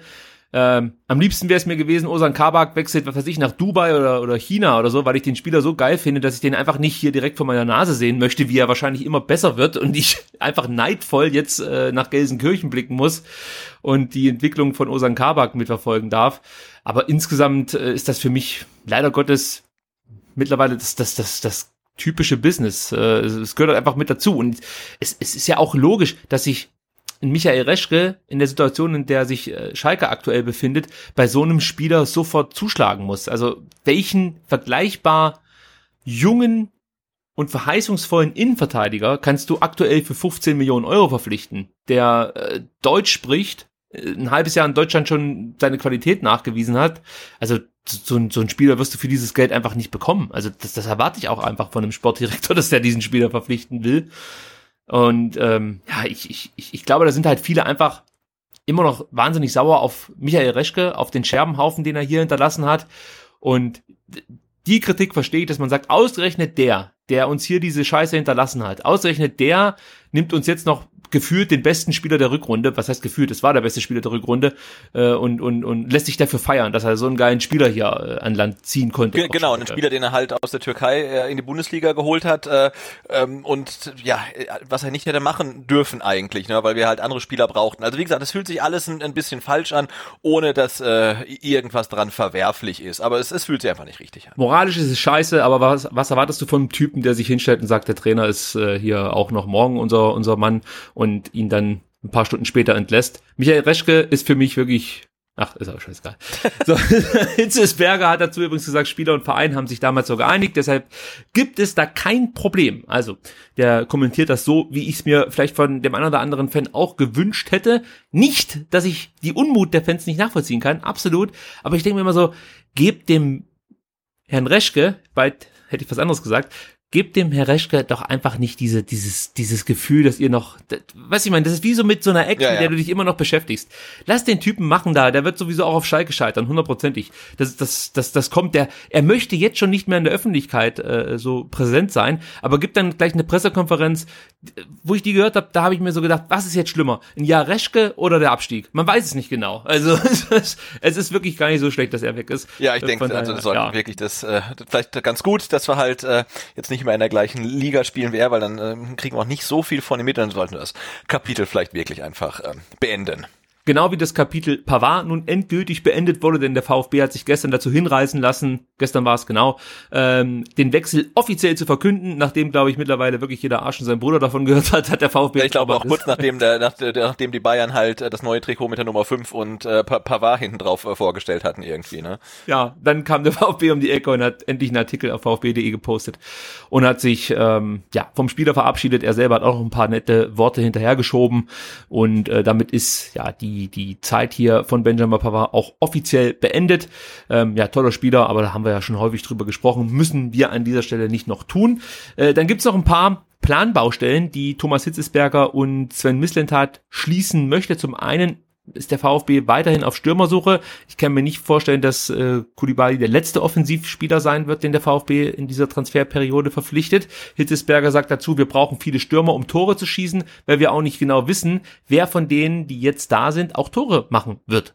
Es reicht ja nicht, zwei da zu haben, denen wir viel zutrauen. Ja, also das sind die Lehren, die er auch so ein Stück weit aus der vergangenen Saison gezogen hat. Er sagt auch, wir müssen offensiv nachlegen und die Herangehensweise finde ich natürlich gut, vor allem wenn du dann kostengünstige Spieler oder sogar ablösefreie Spieler verpflichtest, weil das das Risiko einfach ein Stück weit minimiert. Von daher sind das schon gute Rückschlüsse, die ähm, Hitzesberger und Misslintat da gezogen haben aus dem, was wir in der letzten Saison gesehen haben, oder? Absolut, ich finde die Aussage halt absolut bemerkenswert, ne, weil man erinnert sich in der ähm, vorletzten Saison, äh, äh, als dann Mario Gomez halt in der Winterpause kam, war er quasi, sollte er der Garant dafür sein, dass man die Klasse hält. Ähm, in der letzten Saison ja er und, und, und Gonzales und jetzt sind halt beide zusammen halt äh, in der zweiten, eine Liga tiefer, nicht, nicht gut genug halt quasi, dass man sagt, hey, damit sind wir ähm, gut aufgestellt. Also das äh, finde ich schon relativ bemerkenswert ähm, und zeigt vielleicht auch so ein bisschen was, äh, also vorsichtige Einschätzung jetzt vom, vom, vom, vom Standing halt von Gomez und da klingt ja nicht so, als ob er jetzt immer gesetzt sein wird und man sagt, hey, der, der macht äh, die Tore und der ist halt unsere Nummer eins und wird unser Knipser und ähm, so, der macht 25 Saisontore oder so. Klingt irgendwie nicht so, als ob man ihm das zutraut. Ja, ich sehe es auch so, dass Mario Gomez wahrscheinlich die Rolle einnehmen wird, die ähm, Pierre-Michel Lasogga letzte Saison beim HSV eingenommen hat. Also er hat natürlich dann häufig von Beginn an gespielt, aber ich glaube, zu Beginn der Saison haben viele gedacht, ja, das wird der teuerste äh, Spieler der zweiten Liga, der äh, einfach nur auf der Bank sitzt. Und ich glaube, die Rolle könnte Mario Gomez jetzt wirklich einnehmen beim VfB, dass er nicht nur der teuerste Spieler der zweiten Liga ist, ähm, ich glaube sogar der Geschichte der zweiten Liga, sondern dass er auch der Spieler sein wird, der am meisten Geld verdient und gleichzeitig auf der Bank sitzt und dann vielleicht hier und da mal eingewechselt wird, vielleicht auch mit Toren sich dann in die Startelf spielen kann, aber ich glaube, das Rennen um den Stürmer, um die Stürmerposition ist relativ offen. Also ich bin gespannt, für wen sich Tim Walter dann am ersten Spieltag entscheiden wird. al macht bislang den etwas ja, einfach auch drahtigeren Eindruck, wirkt ein bisschen williger. Bei Gomez sieht vieles schwerfällig aus. Also äh, ich, ich, kann es nicht so richtig einschätzen, aber mein Gomez war noch nie filigran am Ball oder so. Also das war ja, das war ja immer Ja, ein bisschen holprig. genau, aber guck dir an, die, die, die zwei besten Torschützen der vergangenen Saison waren äh, Simon Terodde und, und Fabian Klos von der Arminia. Ne? Die sind jetzt ja beide auch keine äh, äh, super schnellen, kleinen, wendigen Leute, sind ja auch solche, solche Brocken irgendwie. Ne? Also ich glaube, da hat er mit seiner ähm, Physis und, und Figur und so weiter in der zweiten Liga vielleicht sogar dann eine bessere Chance als in der ersten Liga. Ist halt wirklich die Frage, ob Tim Walter halt so ein Stürmer-Typ überhaupt möchte. Also das äh, wird sich dann zeigen. Also Informationen vom Vögelchen sind weiterhin, dass äh, Kalajdzic der Wunschstürmer ist von allen ähm, Entscheidern im, äh, in der Mercedesstraße. Also da gibt es, kann ich ja so offen sagen, wie es ist. Äh, das ist meine Information, die ich da bekommen habe. Es ist eigentlich klar, dass er kommt. Es ist jetzt nur die Frage, wann das halt bekannt gegeben wird. und das war auch übrigens die Information, die Kalajdzic den österreichischen Medien gegeben hat. Er weiß, wo er hinwechselt. Es ist jetzt nur noch die Frage, wann es bekannt gegeben wird. Kann natürlich sein, dass es da noch äh, Unterhaltungen gibt zwischen den beiden Vereinen, dass es daran noch so ein bisschen hapert. Aber äh, wie gesagt, unter Vorbehalt ist das die Information, die ich habe, dass man sich mit diesem Spieler geeinigt hat und ähm, ja, dass der Transfer eigentlich auch durch ist. Deswegen warte ich sehnsüchtig auf äh, den Vollzug dieser Meldung und dann soll das wohl der Wunschstürmer Nummer eins sein von zumindestens äh, äh ja, ich denke mal, Misslintat und Hitzesberger und Walter und dann muss man sich halt anschauen, wie der Spieler sich hier beim VfB entwickelt, ob er die Vorschusslorbeeren bestätigen kann und dann letzten Endes uns zum Aufstieg schießt. Aber es ist ja auch ein ähnlicher Spielertyp wie al und auch, ja, vielleicht nicht ganz so steif wie Mario Gomez, aber von der Größe her sind sie sich relativ. Ja, dann, genau, dann bilden alle drei den, den, den, den 5,80 Meter Sturm oder so. Das, das wird schön, ja. äh, Rechtsverteidiger wird auch noch gesucht, das haben wir ja vorhin schon angesprochen. Da meinte Hitzesberger, die Position spielt in unseren Plänen eine wichtige Rolle. Da wurde es ja auch so ein bisschen still zuletzt. Äh, es ging sogar so weit, dass Tim Walter Erik Tommy auf dieser Position ausprobiert hat und dazu sagte, Tommy hat keine andere Möglichkeit aber er freundet sich damit an. Jetzt haben wir ja schon mitbekommen, dass er sich offensichtlich dann doch nicht so richtig damit anfreundet, denn es gibt ähm, ja Bemühungen seitens der Fortuna aus Düsseldorf, Erik Tommy auszuleihen. Äh, es deutet vieles darauf hin, dass es dazu kommen wird. Erik Tommy wird dann wahrscheinlich nach Düsseldorf verliehen mit äh, Kaufoption. Ähm, ja, könnte mir auch hier vorstellen, dass man da vielleicht noch im Laufe der Woche eine Meldung liest. Ja, weil äh, seit heute oder seit gestern ja äh, die Freundin von Erik Tommy der Fortuna auf Instagram folgt. Das ist natürlich eigentlich der der sichere Beweis, dass der Wechsel eigentlich fix ist. Wenn ich so eine Spielerfreundin wäre, würde ich einfach ich würde, ich würde all in gehen und Barcelona folgen. Ja, muss ich sagen, irgendwie AC Mailand oder so oder gleich ganz viele oder gleich ganz viele Teams oder so. Äh, ja, die haben es halt noch nicht so drauf irgendwie. Ne? Also sie denken, sie haben es drauf, aber ich glaube, die rechnen auch gar nicht damit, dass irgendwelche irgendwelche Nerds halt der der Vereine halt ihr ihr ihr Like und Klickverhalten analysieren, um zu gucken, wohin ihr Lebensgefährte dann dann dann wechselt. Also Wahnsinn. Ja, so wie die äh, äh Partnerin von von Schubert, wie heißt er denn mit Vornamen? Weiß ich jetzt gar nicht mehr. Der Ex-Dresden-Torhüter also der, André, sondern der andere. Ja, genau. und, auch nicht Olaf, sondern nochmal ein anderer, ähm, die da sich im Arsenal-Trikot hat ablichten lassen in London und, mehr oder weniger auf Instagram bekannt gegeben hat, dass man jetzt in London schon eine Wohnung sucht. Äh, bislang gibt's da, glaube ich, aber soweit ich weiß, noch keinen Vollzug. Also keine Ahnung, was sich die Frauen da immer denken. Äh, vielleicht spielen die dann auch manchmal äh, mit dem ein oder anderen sozialen Medienkanal. Also man sollte nicht immer gleich, ähm, ja, nur aufgrund dessen, dass jetzt jemand eine Seite geliked hat von einem Fußballverein davon ausgehen, dass dass jetzt der äh, Ehemann oder eben Lebensabschnittspartner direkt zu diesem Verein wechselt. Aber eben so ein bisschen trollen, das, das gönne ich den Mädels schon. Ja, dürfen sie ruhig. Gut, ein paar Gerüchte äh, gehen wir auch noch kurz durch, sonst haben wir, doch, Erik Hottmann habe ich vergessen als Abgang. Den dürfen wir nicht unterschlagen. Das ist ja auch jemand, über den wir so ein bisschen gesprochen haben in den letzten Wochen. Der wird ausgeliehen an den Dorfclub nach Sonnenhof Groß Aspach äh, in die dritte Liga, richtig? Ja. Dritte Liga, oder? Ich habe dich gerade, ich hatte gerade einen Aussetzer, ich habe deine Frage leider nicht verstanden. Ja, ich habe gar nicht. Wenn du was gefragt hast. Doch, ich habe was gefragt. Und zwar äh, wollte ich wissen, ob Sonnenhof Groß Asbach Drittligist ist. Uh, ich glaube schon, oder? Ich glaube auch. Also ihr merkt die Experten unter sich, aber gut. Naja, ich meine ganz, ganz weit ist es mit uns ja noch nicht. Äh, ja, er ist, er ist, äh, er ist, es ist ein Drittligist. so weit runter müssen wir Gott sei Dank noch nicht schauen. Ja, also äh, Gott sei Dank muss man an der Stelle sagen. Von daher seht uns das nach äh, und vor allem man kommt da wirklich kurz in Stocken. Wir waren ja auf dem Sportplatz in Groß Asbach und äh, wenn man sich vorstellt, dass das wirklich nur eine Liga unter dem VfB ist, äh, wirkt das schon ein bisschen merkwürdig. aber auch Sonnenhof Groß Asbach spielt in einer Arena, das sollten wir nicht vergessen. Das stimmt, das ist die Arena. Gut, also Erik Hottmann wird ein Jahr dorthin verliehen und dann muss man gucken, wie es für ihn weitergeht. Hat sich ja so ein bisschen abgezeichnet, dass für ihn offensichtlich kein Platz in der ersten Mannschaft ist und für die zweite ist er eigentlich viel zu gut. Also Oberliga kannst du den nicht spielen lassen. Ähm, ja, ich wünsche ihm da eine gute Entwicklung. Hat auch gleich schon getroffen beim Debüt. Also das sieht ganz vernünftig aus. Sofern man das jetzt schon beurteilen kann. Äh, Gerüchte habe ich kurz angesprochen. Ähm, Sascha Kalajdzic habe ich eigentlich alles schon dazu gesagt, was äh, mir berichtet wurde. Äh, also kann ich da nicht mehr allzu viel zu sagen. Erik Tommy, auch darüber haben wir gesprochen, können wir Marcin Kaminski gleich noch mit ins Boot holen. Da sieht es wirklich danach aus, dass Düsseldorf direkt beide Spieler verpflichten möchte. Bezüglich Kaminski sagt Lutz Pfannenstiel, der ah, ist ein Sportdirektor oder ein Sportvorstand, man weiß es ja nicht mehr heutzutage. Es ist ja alles fließend. Der meinte, wir sind weiterhin mit dem Spieler und dem VfB in Gesprächen. Ist natürlich eine mutige Aussage, wenn du wirklich in Gespräche bist und dich so weit aus dem Fenster lehnst. Da würde ich gleich direkt als Sven Mislintat oder Thomas Hitzberger, wer auch immer jetzt der Ansprechpartner ist, nochmal eine Million draufschlagen. Für Blödheit einfach, dass du da öffentlich drüber redest. Aber gut, sei es drum. Man hört, dass Kaminski wohl auch zurück nach Düsseldorf möchte.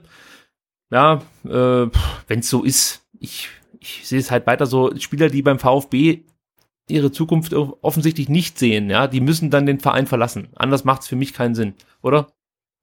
Ja, absolut. Es sei denn, man, man, man bräuchte ihn halt dringend für die kommende Saison, also je nachdem, wie sich das entwickelt, aber der wird sich auch nicht, nicht ewig vertrösten lassen, aber er hat ja äh, letzte Saison halt in Düsseldorf gute Erfahrungen gemacht, insofern ist das ja nur verständlich, dass er weiterhin dort, dort kicken will, eine Liga höher, als er hier in Stuttgart spielen würde. Ja, absolut und als Ersatz ist Lars Lukas May vom FC Bayern angedacht, äh, zwar nur als Leihgeschäft, aber ja, äh, man hört so ein bisschen, dass der VfB da wo Interesse haben soll an diesem Spieler.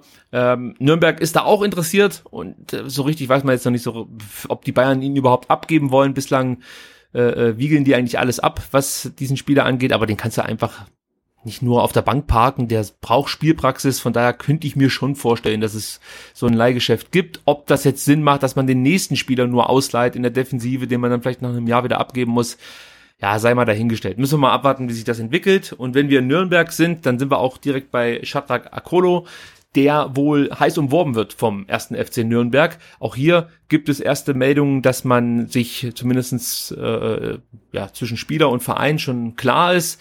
Und auch der VfB und Nürnberg sche scheinen sich geeinigt zu haben auf um die zwei Millionen Euro Ablöse. Ich habe jetzt gelesen, es hapert jetzt nur noch am Medizincheck, was daran liegt, dass Shadrach Akolo in Ägypten ist beim Afrika Cup. Und sobald er jetzt nach Hause gekehrt ist, er ist ja ausgeschieden mit seiner Nationalmannschaft, ähm, könnte es da auch dann relativ schnell zum Wechsel kommen. Wie siehst du es da mit Shadrach Akolo? Wirkt ja auch so ein bisschen wie, wie, wie ein großes Missverständnis. Es, es hat alles so gut begonnen und dann wurde es alles so grausam und dann wurde er fast noch unser Auf, äh, Nicht-Abstiegsheld, so muss man sagen. Aber jetzt am Ende, wenn du mich fragst, fühlt sich's gar nicht so schlimm an, wenn er wechselt. Wie siehst du Nee, halt so, ja, irgendwie dachte man immer, der, der, der, der kommt, der kommt, der kommt, der kommt noch irgendwie. Und aber irgendwie hat es dann unter verschiedenen Trainern nicht wirklich funktioniert. Ähm, ganz am Ende dann unter, unter Willig hat er ja wieder gespielt und da, da sah es ja wieder ganz okay aus, aber ja, so grundsätzlich ist ja seine äh, Fieberkurve so ein bisschen wie, wie die von Erik Tommy. Also am Ende wurde es halt irgendwie immer, immer weniger und ob es jetzt an ihm lag oder an den ganzen Trainern, ähm, ja, schwierig, aber ich denke, es ist jetzt nicht kein Spieler, der irgendwie für den VfB unverzichtbar wäre. Aber ein bisschen schade ist es trotzdem, wenn er gehen würde. Ja, er hat natürlich schon gezeigt, dass er einiges auf dem Kasten hat. Also gerade diese erste Halbserie in Stuttgart, die war vielversprechend und ich bleib dabei, hätte der den Elfer gegen die Bayern reingemacht, ja. das, das war der Knackpunkt. Also gefühlt war das wirklich der Knackpunkt. Äh, wo war eigentlich der Knackpunkt bei Tassos Donis? Wir wissen es nicht. Wir wissen nur, dass Tassos Donis weiterhin nach einem neuen Verein sucht, muss das jetzt aber ähm, ja, äh, sag ich mal, mit Wohlwollen des VfBs machen, weil es gibt keine Ausstiegsklausel mehr, wie man jetzt gehört hat. Die Ausstiegsklausel ist ähnlich wie bei Marc-Oliver Kempf, glaube ich, zum 31. Mai verstrichen. Oder zumindest ist sie verstrichen. Und wenn Tassos Donis einen neuen Verein finden würde, müsste dieser Verein mit dem VfB dann direkt um ja, die Ablöse verhandeln und das stärkt natürlich so ein bisschen die Position des VfBs, aber äh, wir haben ja schon mal darüber gesprochen, wenn Donis hier nicht beim VfB spielen möchte, dann macht es wirklich keinen Sinn, diesen Spieler hier zu halten, weil selbst als er hier beim VfB spielen durfte oder konnte, hat er relativ wenig ähm, begeistert gewirkt. Also da macht es, glaube ich, von allen genannten Gerüchten, die wir jetzt gerade durchgesprochen haben, am wenigsten Sinn, Tassos Donis hier groß Steine in den Weg zu legen. Wenn man da einigermaßen 0 auf 0 rauskommt, ich weiß gar nicht, was wir für den damals gezahlt haben, viereinhalb war das? Oder war das? M möglich, ja. Oder war das ein, ein Nee, der war nicht, der war nicht ablösefrei. Das war die Zeit, als wir noch so richtig richtig fette Transfers gemacht haben. Ach, war das schön. Guckst du gerade nach? Wenn nicht, guck ich, ich schnell. Guck nach. Okay, dann ähm, drei. Drei, okay. Also komm, wenn du fünf kriegst, dann kannst du, kannst du direkt sagen, komm. Genau, ich glaube, diese Klausel, die er hatte, die belief sich ja bei 13 oder so und die wollte offensichtlich dann niemand zahlen. Ähm, also dazwischen 3 und 13 gibt's ja noch so ein paar, äh, noch Spielraum, also mal, mal gucken, was da passiert, weil wenn Shadaka Kolo geht, äh, wäre es auf jeden Fall ja ein Verlustgeschäft äh, für den VfB bei der kolportierten Ablösesumme. Äh, mal gucken, wie das bei, bei Donis ähm, aussieht. Aber er scheint ja wirklich auch jetzt nicht die allergrößte Lust zu haben, äh, zweite Liga zu spielen und ähm, ja, wenn, wenn Tim Balter dieser, wenn du nur am Rummaulen bist, kannst du auch nach Hause gehen, Typ ist, dann weiß ich nicht, ob dann Donis halt diese große, eine große Zukunft dann hier hat. Ja, dann wundert es eigentlich, dass er bislang noch nicht in Stuttgart trainiert hat. Hat er bislang nur in Kitzbühel für den VfB trainiert, aber in Stuttgart noch nicht. Ähm, ja, müssen wir mal gucken, wie sich das entwickelt. Äh, ich denke mal, äh, wenn es noch diese, diese Verantwortlichen beim ersten FC Köln gäbe, die damals den Mainzer verpflichtet haben, ach, wie hieß er denn nochmal? Cordoba. Cordoba. ja, das wäre vielleicht dann jemand, der äh, auch ein Tassos Donis für 13 Millionen ja, verpflichten absolut, würde. Ja. Gut, Jan Kliment kennt ihr vielleicht noch. Der hat mal ein wichtiges Tor gegen Hoffenheim für den VfB geschossen, ähm, konnte uns aber damals auch nicht vom Abstieg ähm, bewahren, aber er galt zumindest als er hier nach Stuttgart kam als großes Talent. Dessen Vertrag ist jetzt ausgelaufen, zumindest sein Vertrag bei der ersten Mannschaft. Hat auch lange mit Verletzungen zu tun gehabt, war ausgeliehen nach Brøndby und ähm, hat sich dann kurz bevor die Leihe auslief und eigentlich eine Verpflichtung anstand, ähm, ja, schwer verletzt. Hat, wie gesagt, ein hartes Jahr hinter sich, Vertrag ist ausgelaufen, wird wohl jetzt demnächst einen Vertrag beim VfB 2 unterschreiben bis 2020. So hört man zumindest. Ich freue mich für den Typen, weil ich glaube, kicken kann der auf jeden Fall. Und der hat wirklich riesiges Pech gehabt, weil er sehr wahrscheinlich bei Brøndby untergekommen wäre, wenn diese Verletzung nicht gekommen wäre. Und das ist halt ein Verein, der zeitweise Champions League gespielt hat, in der dänischen Liga natürlich absolute Legende ist und immer um die Meisterschaft mitspielt. Äh, und vielleicht hätte er auch Alex Zorniger den Job gerettet. Wer weiß das schon. Hängt ja alles so miteinander zusammen, muss man heutzutage sagen. Äh, wenn wir schon beim VfB 2 sind, äh, die haben in der vergangenen Woche ihre Vorbereitungen auf diese Oberligasaison, auf die ominöse Oberligasaison begonnen. Und mit dabei waren auch die Neuzugänge äh, Marcel Söckler, der Rekordtorschütze, muss man fast schon sagen, der von Freiberg gekommen ist, 32 Oberligatore in der abgelaufenen Saison erzielt hat. Also das ist unser neuer äh, Mann im Sturm der U21. Joel Richter war auch mit dabei, der wurde verpflichtet von der Borussia aus Mönchengladbach, von der zweiten Mannschaft. Niklas Heger von Sandhausen war am Start. Marco Pasalic heißt er, glaube ich, vom KSC. Nick Betzner, Umut Günisch und Florian Kleinhansel, die er noch aus der U19 kennt, waren auch mit am Start und auch von ähm, Berlin, ganz frisch zu uns gewechselt. Nikos, und jetzt wird schwierig, Sokrafakis ja, ich glaube, ich habe es richtig gesprochen. So, U21 hier auch noch untergebracht. Ist ja wichtig, auch wenn sie in der Oberliga spielen. Es ist trotzdem unsere U21. Also die möchte ich hier nicht unterschlagen. Ja, alle anderen Gerüchte, Sebastian, die lasse ich mal links liegen. Wie immer, es ist viel, wirklich viel, äh, über das man da jetzt spekulieren könnte, aber macht halt auch überhaupt keinen Sinn, wenn man nichts Handfestes über die Jungs und mögliche Transferoptionen sagen kann, würde ich Mal so. Ja, absolut. Ne, das Problem ist halt wirklich, der Saisonstart in der zweiten Liga äh, rückt immer, immer näher.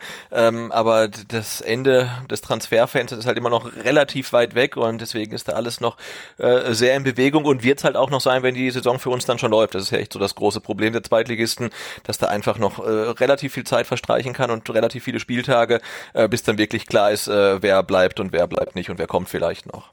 Wenn ich das richtig gelesen habe, hat das Transferfenster in, in diesem Jahr bis zum 2.9. geöffnet. Echt? Das wäre natürlich, also da, da haben wir ja schon sechs, sieben Spiele absolviert. Das ist ja fast wie so ein, so ein, so ein, so ein, so ein Zwischentransferfenster dann für uns äh, zwischen äh, Winterpause und Sommerpause. Das ist ja Wahnsinn. Ja gut, es ist natürlich auch eine Chance für uns. Gell? Also es kann natürlich noch sein, dass der eine oder andere Spieler, der dann in der ersten Liga merkt, Mensch, ich komme hier nicht zum Einsatz, dann doch bereit ist, zum VfB zu gehen. Also mal gucken, wie sich das dann für uns gestaltet. Also man muss es ja nicht nur negativ sehen, man kann es ja auch positiv sehen. Ähm, kommen wir zum Spielplan und zur Terminierung des ersten DFB-Pokal, nee, zur ersten Runde des DFB-Pokals. Denn da hat sich mal der DFB wieder gedacht, oder wer terminiert eigentlich DFB-Pokal? DFB, oder? Macht das? Ja, auf jeden Fall. Die haben sich gedacht, ähm, coole Sache, Stuttgart gegen Rostock, beziehungsweise andersrum, Rostock gegen Stuttgart, das ist somit die weiteste Entfernung aller äh, Erstrunden DFB-Pokal-Duelle. Ja, so äh, gut 800 Kilometer. Ne? Ja. Viel weiter geht's nicht mehr, außer man fährt noch irgendwelche äh, Schlangenlinien. Äh, das haben sie terminiert auf Montag, 12.8.18.30. Finde ich cool. Also Ja, genau, der, Aufstand, der, der, der Aufschrei war, war ja groß und ist auch berechtigt, ähm, aber es gibt tatsächlich einen Grund dafür. Ja. Und zwar findet ähm, am, am Freitag, von Freitag bis Sonntag, an dem Wochenende davor, ähm, die Hanse Sale in Rostock statt. Und das ist wohl eine relativ große Veranstaltung, die wahrscheinlich viel auf dem Wasser stattfindet, aber halt auch viele Leute, die, die anreisen. Also da ist die Stadt wohl proppevoll. Ähm, ich weiß jetzt, kann es nicht einschätzen, ob man in Rostock nicht in der Lage ist, zwei Großveranstaltungen parallel stattfinden zu lassen, weil äh, hier, hier in Stuttgart ist ja dann teilweise auch Heimspiel Vasen und noch irgendein Konzert in der Schleierhalle gleichzeitig. Dann ist es halt vom Verkehr her ambitioniert, aber es geht. Äh, in Rostock geht es offensichtlich nicht und ähm, das scheint wohl der Grund gewesen zu sein, äh, warum man die Partie dann halt auf, auf Montag 18.30 gelegt hat. Den Fans, die halt hinfahren wollen, wird das natürlich trotzdem wenig bringen. Also weil es sei denn, die haben irgendwie äh, eine Vorliebe für Segelschiffe, dann können sie halt schon am Freitag hochfahren. Ja, und runtersegeln anschließend. Ja, genau, genau. Von, von, von Rostock bis zu den Neckar irgendwie, dann, dann runter, schön. Ja, mich hat schon so ein bisschen gestört, weil ich hatte eigentlich schon Lust, egal wo ich, also die Ansage von mir selber an mich war, egal wo der VfB in der ersten Runde DFB-Pokal spielt, du fährst hin, denn du hast Urlaub. Ja. Ah, okay. So, dann da habe ich aber gesehen, scheiße, ich komme erst am Sonntag aus dem Urlaub wieder. Und dann dachte ich mir, okay, jetzt muss er halt darauf hoffen, dass der VfB Montag spielt. Aber mhm, ausgerechnet also, in Rostock. Kannst ja, gleich du ja, ja aber in Rostock ja. doch nicht. Ich kann nicht nach Rostock fahren. Also der Hose wechseln und dann gleich weiterfahren. Das kann, also wirklich, ich fahre garantiert zu keinem DFB-Pokalspiel nach Rostock. Also so irre bin ich nicht. Also wir haben keine guten Erfahrungen und äh, nee, da habe ich ja direkt schlechte Laune zu Beginn äh, der Saison. Das kannst du knicken. Übrigens, ach, das muss ich auch noch sagen. Die Neckarstadion-Tour geht doch nicht weiter. das das oh. steht ja noch als Aufklärung. Ähm, ja. Ich habe mich für eine Dauerkarte entschieden. Ja, es ist nicht der Wunsch-Wunschplatz, den ich bekommen habe, aber es ist meine zweite Option gewesen. Und zwar, in Zukunft können wir beide, lieber Sebastian, Wechselgesänge machen. Du von der Gegentribüne und ich von der Haupttribüne. Wir sitzen uns genau gegenüber und werden den, wir sind sozusagen die, die die Torlinientechnik, die mhm. menschgewordene Torlinientechnik in, im Neckarstadion. Genau, die, die Flügelzange abseits des Platzes. Genau. Wir haben beide Seiten unter Kontrolle und werden das beobachten. Und vielleicht finden wir dann noch irgendjemanden, den wir hier mit dazu holen, der dann, äh, weiß ich nicht, äh, in der Cannstatter Kurve direkt mittig sitzt oder so. genau, wenn wir uns direkt gegenüber sitzen und man kann ja sowieso während der, also äh, sollte man ja auch nicht während des Spiels irgendwelche Nachrichten austauschen, ähm, weil das Mobilnetz ja dann ähm, ja. chronisch lahmt da. Vielleicht können wir dann morsen oder so.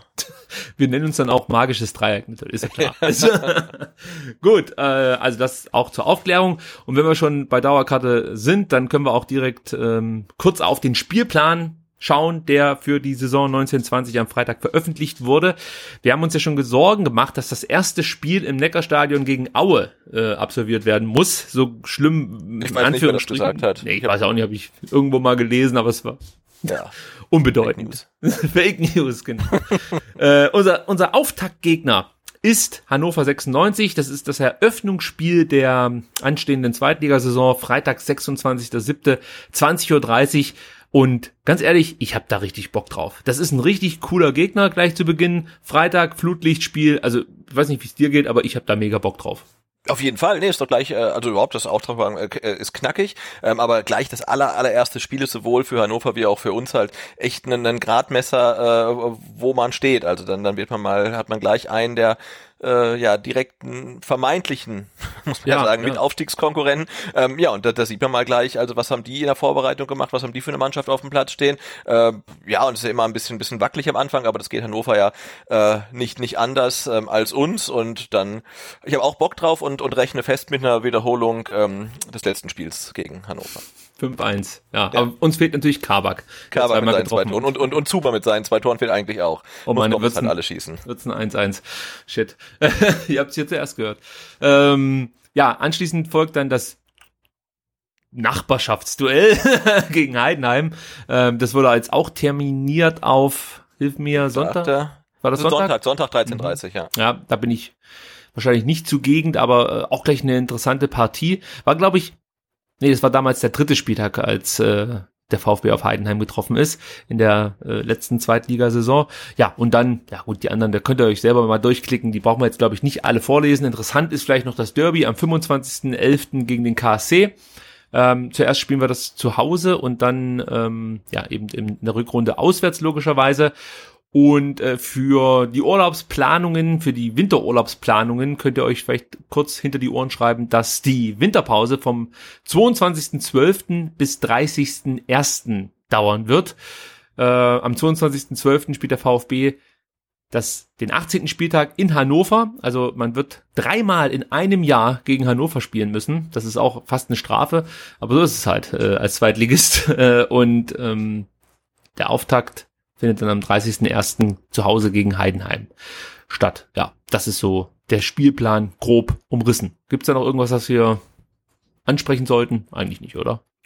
Äh, nö, also nur, dass das äh, ja, Aufstieg, äh, Auftaktprogramm wirklich äh, knackig ist. Also nach Hannover, Heidenheim äh, und St. Pauli, ja, wird man dann äh, Mitte, Ende August dann wirklich, äh, glaube ich, einen ganz guten Eindruck haben, äh, was da für ein VfB dann ähm, in dieser Saison auf dem Platz steht.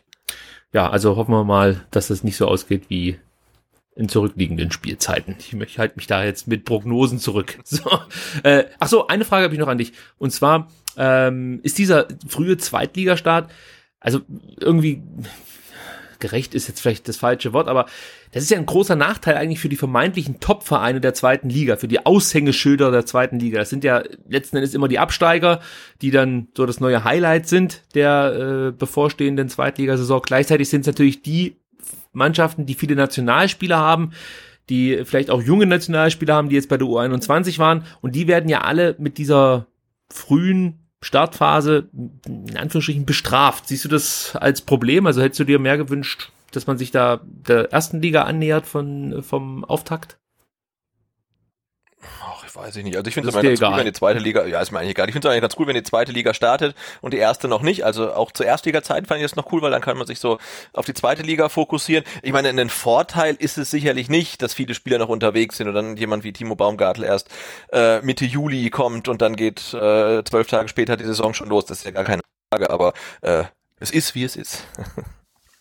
ja, letzten Endes muss man es so annehmen und man hat es ja auch ein Stück weit selber zuzuschreiben, dass man in der Situation ist. Aber ja, mich, mich stört's, mich stört's dann letzten Endes schon, weil es ein großer Nachteil ist. Von daher kann man vielleicht auch wieder sagen, gegen Hannover jetzt zu spielen, es ist vielleicht gar nicht so schlecht als erster Spieltag, weil die ein ähnliches Problem haben wie der VfB. Wenn du da gegen Mannschaften spielst, die jetzt vielleicht auch gar nicht so viele Abgänge haben und ganz ordentlich performt haben in der zweiten Liga, in der abgelaufenen Saison. Ich glaube, da kann das dann schon mal dazu kommen, dass der ein oder andere ja, vermeintliche Favorit da zu Beginn der Saison in Straucheln gerät. Und diese zweite Liga ist ja immer so eng, dass die diese Punkte auf jeden Fall auch fehlen werden. Das ist das Problem in der zweiten Liga, dass es da wirklich, ja, alles immer extrem eng ist. Das war in der abgelaufenen Saison so, das war im vorhergehenden Jahr, glaube noch viel krasser. Da im Endeffekt haben alle Mannschaften um den Abstieg gespielt, ab Platz drei so gefühlt und gleichzeitig natürlich ja, auch alle um ja. den Aufstieg. das war wirklich abgefahren. Und, und diese paar Punkte, die du vielleicht liegen lässt, weil der Saisonstart für dich zu früh kommt, die können dann am Ende wirklich über ja, den Aufstieg entscheiden. Also von daher, bisschen unglücklich, finde ich Ja, ich meine, das werden wir, glaube ich, gegen Heidenheim sehen, ne? weil die mhm. meines Wissens relativ äh, unverändert geblieben, haben einen Trainer, der das schon seit seit ewigen Zeiten dort macht, äh, werden von Saison zu Saison irgendwie immer besser. Äh, und die sind eingespielt, hatten jetzt halt eine lange Pause, haben ja, wie gesagt, eine Mannschaft, die halt nicht so im Umbruch war wie die vom VfB. Und ja, da wird halt dann eine neue Mannschaft, äh, die individuell vielleicht besser ist, auf eine komplett oder sehr eingespielte Heidenheimer Truppe treffen. Äh, ja, da, da werden wir, glaube ich, dann die Unterschiede deutlich, deutlich sehen können. Genau. So, abschließend wollen wir natürlich noch über das heiße Thema, das äh, ja die Aufnahme am Montag so ein bisschen verschoben hat, sprechen. Und zwar äh, gilt es hier so ein bisschen über die anstehende Mitgliederversammlung zu reden. Noch nicht so ausführlich, wie wir das abschließend tun werden, wahrscheinlich nächste Woche Mittwoch. Da müssen wir uns noch auf einen Termin festlegen. Aber nach der am 9.7., am Dienstag anstehenden VfB Dialogveranstaltung, wo die beiden Kandidaten, die für das ähm, Präsidiums, wie nennt sich das genau? Präsidiums. Platz im Präsidium. Ja, ne? Platz im also. Präsidium, die sich da halt betteln, wie wir jungen Leute sagen. Äh, die werden unter anderem auch beim VfB im Dialog sein. Sven Mislintat wird da sein. Natürlich Wolfgang Dietrich.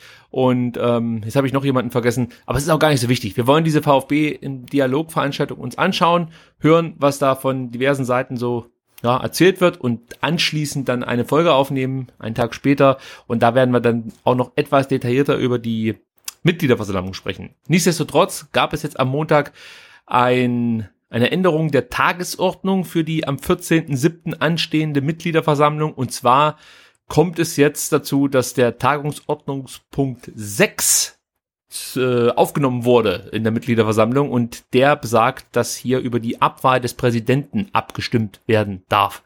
Also es gab wohl 65 Anträge, die auf Abwahl des Präsidenten beim VfB eingegangen sind. 62 davon basieren auf einem Musterantrag, der im Internet von einigen Mitgliedern zum Herunterladen zur Verfügung gestellt worden. Äh, das hat der VfB auch kundgetan. Und ähm, ja, Wolfgang Dietrich stellt sich diesem Votum letzten Endes. Ähm, ich, ich will da jetzt schon so ein bisschen mit dir drüber reden, weil Sebastian, ich habe mir, ich habe ja letzte Woche schon mal gesagt, ich habe mich mit einem mit einem Fan in Ilshofen über die ganze Sache unterhalten. Ich habe auch so immer mal wieder mich mit Leuten unterhalten, die dem VfB nahestehen.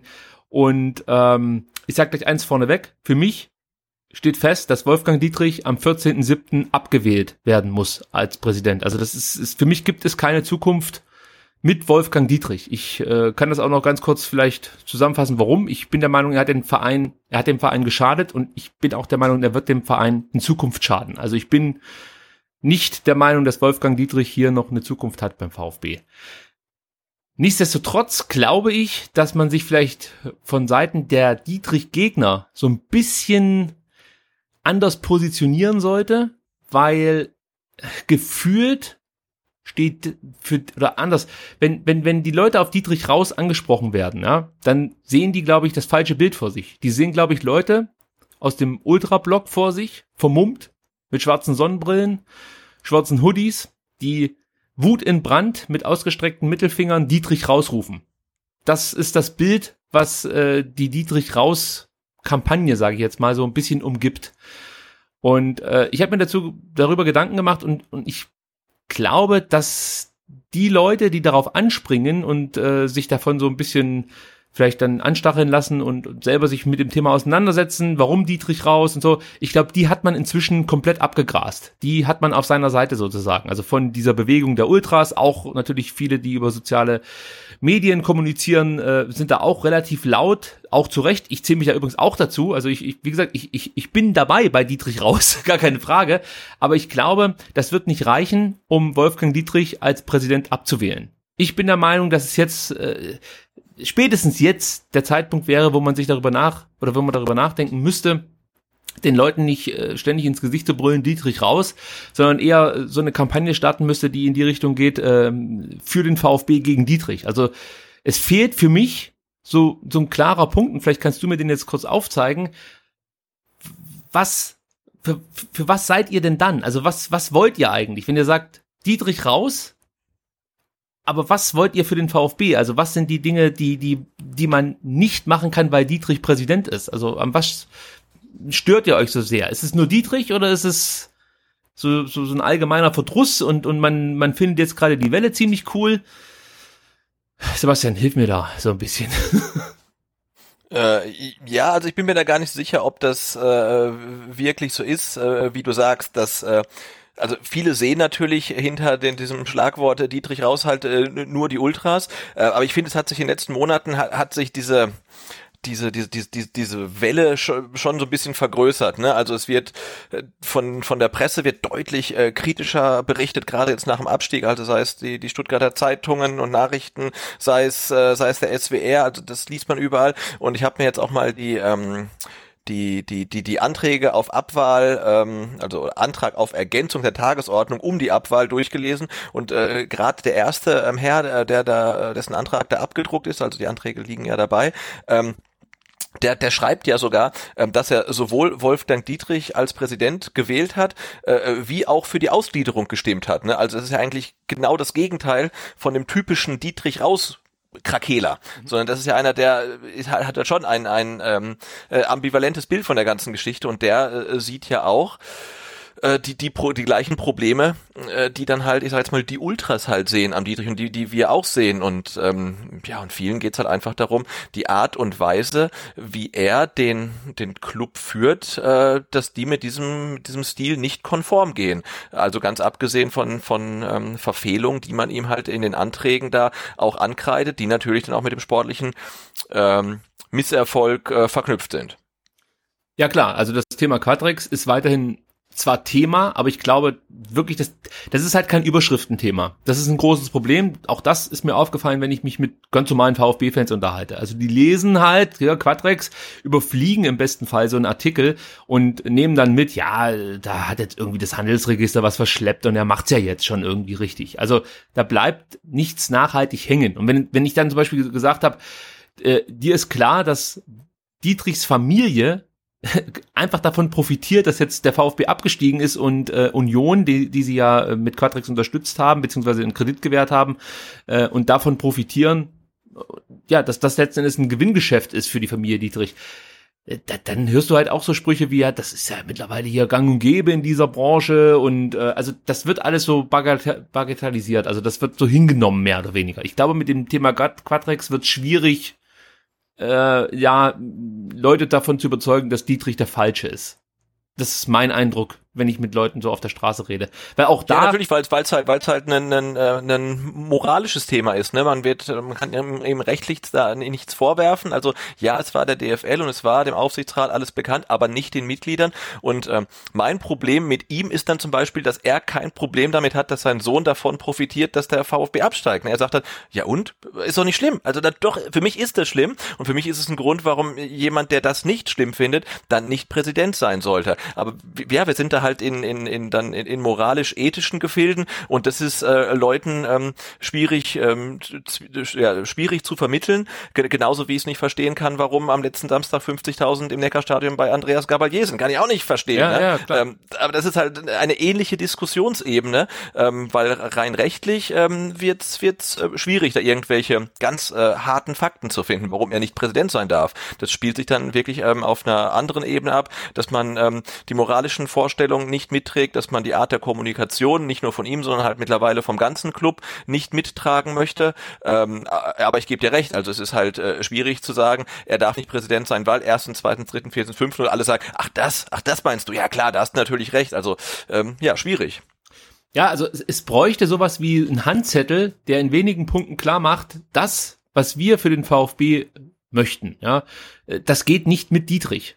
So, sowas würde mir irgendwie, sowas bräuchte man. Auch direkt am besten vor der Mitgliederversammlung müsste es Stände geben, wo solche Zettel ausgeteilt werden, dass praktisch Mitglieder sich kurz und bündig darüber informieren können, was gegen Dietrich spricht. Weil, wie gesagt, es steht halt wirklich immer dieses Dietrich raus und äh, da bin ich jetzt bei dem alten Herrn, mit dem ich mich in Ilshofen unterhalten habe, Dauerkartenbesitzer, Mitglied.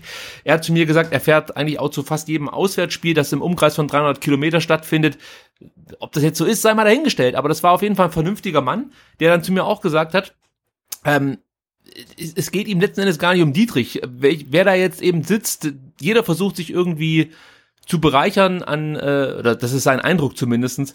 ich gebe jetzt hier nur seine Meinung wieder, äh, versucht sich an, an dieser Position irgendwie zu bereichern und letzten Endes auch am Verein zu bereichern. Und die Zeiten sind lang, längst vorbei, wo jetzt da äh, irgendjemand sich auf, auf, auf dieses Podium setzt und als Präsident wirklich nur das Beste des Vereins im Sinn hat. Die Zeiten seien einfach vorbei. Und er hat halt so ein bisschen kritisiert dieselben Leute, die immer geschrien haben, Ausgliederung ohne uns, das kann nicht wahr sein, schreien halt jetzt, äh, ja, wo ist denn dein Investor aus der Region? Da sagt er halt auch, okay, also er, er versteht jetzt nicht, dass sich Leute praktisch jetzt, die, die zuvor komplett gegen die Ausgliederung waren, jetzt so positionieren und sagen, ja, äh, jetzt findest du keinen keinen zweiten Investor hier aus der Region und sich jetzt daran wiederum aufhalten, wobei er so empfindet, dass es ganz normal ist, wenn ich hier keinen finde aus der Region, dass ich mich dann halt weiter umgucke. Ich kann ja nicht sagen, ich höre jetzt auf mit der Ausgliederung so auf, auf halber Strecke, sondern ich muss es ja jetzt auch durchziehen, mehr oder weniger, weil dafür haben ja meine Mitglieder gestimmt.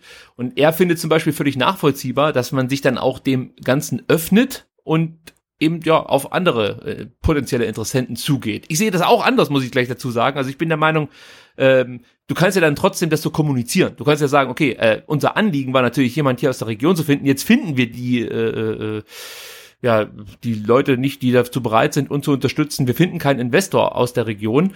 Ähm, und sich dann aber hinzustellen und zu behaupten, man hätte sowas nie gesagt und äh, äh, da würde man jetzt mehr oder weniger zu Unrecht hier äh, verurteilt werden.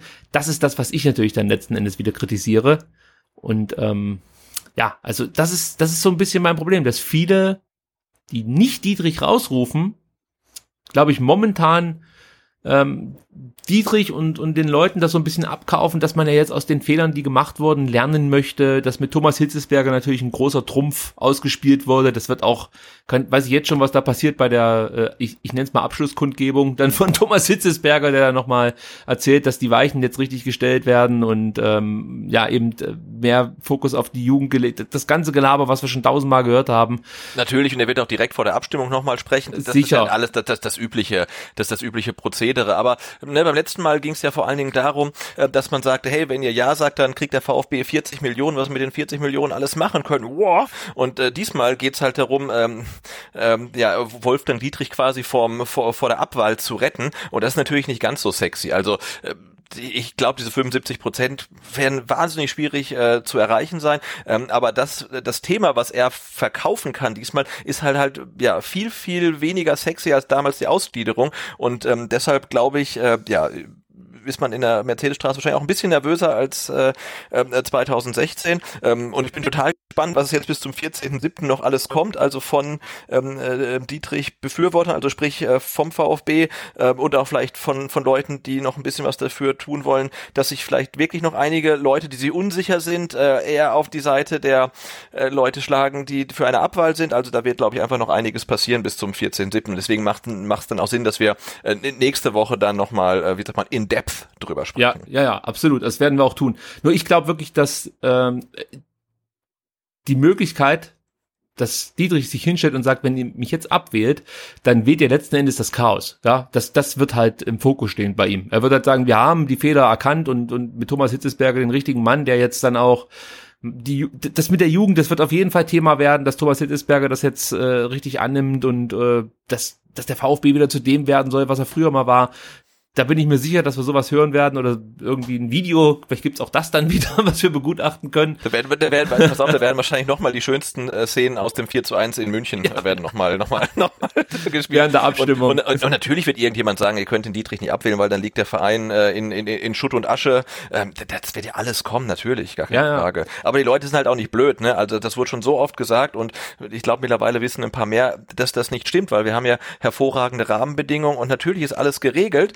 und wenn er nicht mehr Präsident ist, es gibt überall Stellvertreter und äh, er ist ja eh an auch an, an nichts schuld. Also insofern kann er auch gar nicht so viel ähm, gemacht haben. Äh, deswegen, ja. Aber genau also, diese Reflekt diese Punkte reflektiert rüberbringen, dass jeder sich dann damit beschäftigen kann und das jetzt nicht ewig lang sich durchlesen muss, drauf schaffen muss, Podcasts hören muss oder sonst irgendwas tun muss dafür, das fehlt mir so ein bisschen nach außen hin. Und übrigens da, weil du es von angesprochen hast mit den Stuttgarter Nachrichten und auch andere Pressevertreter, mir fehlt hier noch so ein bisschen äh, ja, so, so, so, so, so ein Interview mit jemandem, der ein Stück weit gegen Dietrich steht. Ja, das muss natürlich jetzt nicht der, der Hardcore-Ultra sein oder irgendwas, der dann äh, mit, mit markigen Worten da zitiert wird, sondern es gibt ja auch genügend vernünftige Leute, die sich gut ausdrücken können und dann letzten Endes äh, in einem Interview auch stichhaltige Punkte vorbringen können, die aufzeigen, warum es nicht mehr so weitergeht mit Wolfgang Dietrich. Das fehlt mir noch so ein bisschen bei der Berichterstattung. Genau, wobei das die Ultras ja auch können und auch schon gemacht haben. Ne? Also mit, ja, mit, ja, ja.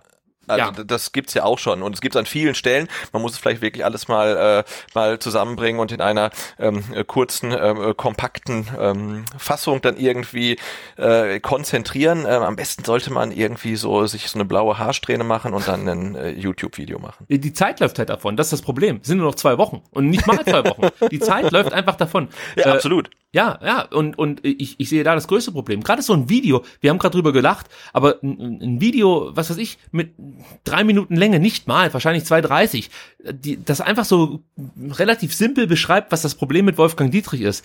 Sowas würde schon, denke ich mal, ein bisschen was auslösen bei dem einen oder anderen, wenn er das lesen oder sehen könnte, so ein Video. Ja, also es fehlt irgendwie sowas was vernünftig greifbares. Ich höre so viele Punkte, die alle richtig sind und, und, und die ich sofort unterschreibe. Aber wie gesagt, wenn ich mich einfach so draußen unterhalte, dann vermittelt eigentlich jeder oder jeder erzählt mir, ja, die, die schreien halt immer gegen irgendeinen Präsidenten oder gegen irgendeinen Funktionär oder so. Also das, das wird nicht mehr so als, als wirkliche Kritik wahrgenommen, sondern das gehört halt einfach dazu, so wie es früher die Chaostage in Hannover gibt. Ob es jetzt dafür einen Grund gibt oder nicht, ist eigentlich scheißegal. Wir sind halt, wir sind hier, um was kaputt zu machen. So, so war es ja früher da in Hannover. Und äh, das ist der Eindruck, der offensichtlich bei vielen hängen geblieben ist, mit denen ich mich jetzt so zuletzt unterhalten habe. Und natürlich versucht man dann aufzuklären und Dinge zu sagen und aber interessanterweise glauben die Leute einem dann nicht so richtig und sagen, ja, aber hier, da hat er doch, da hat er doch gesagt, dass es am Handelsregister lag, warum es bislang noch nicht äh, klar war. Und da sage ich, ja, wie war das in der Zweitligasaison, als wir mit äh, Berlin zusammengespielt haben? Ja, als ob die anderen nicht und hin und her. Also es ist, es ist relativ schwierig, da ähm, Unentschlossene auf seine Seite zu ziehen, aber es, es gilt halt wirklich jetzt diese Chance zu nutzen, um Wolfgang Dietrich äh, zumindest mal mit einem sehr schlechten Ergebnis eine Watsche zu verpassen, wenn man das so sagen kann. Ich denke mal, so kann man es sagen. Andererseits, das sage ich jetzt noch abschließend, man darf halt nicht vergessen, es, es sind jetzt 65, 65 Anträge auf Abwahl eingegangen. Das sind, glaube ich, 0,1 Prozent der Mitglieder. Oder? Ja. Ja, ja, äh, nein, Ja, genau. das, das eigentliche, der, der eigentliche Maßstab wird sein halt, ne, mit wie viel Prozent wird er äh, entlastet beziehungsweise nicht entlastet, weil er sich auch immer wieder darauf beruft, in welchen überragenden Werten er in der Vergangenheit entlastet äh, wurde und ähm, und und dann da, da wird sich einfach zeigen, ne? Und äh, auch wenn es keine äh, ähm, 75 Prozent sind, die nicht entlassen, äh, ne, selbst wenn es nur äh, äh, 50 Prozent sind, äh, dann, dann wird es ja wieder zeigen, wie, wie zerrissen dieser Verein einfach ist. Und er ist nicht zerrissen äh, wegen der Fans, so, sondern wegen dem Menschen, der halt dafür verantwortlich ist. Das, das ist nun einmal so. Und ähm, das wird einfach auch dann eine Signalwirkung haben. Aber findest du das nicht enorm wenig?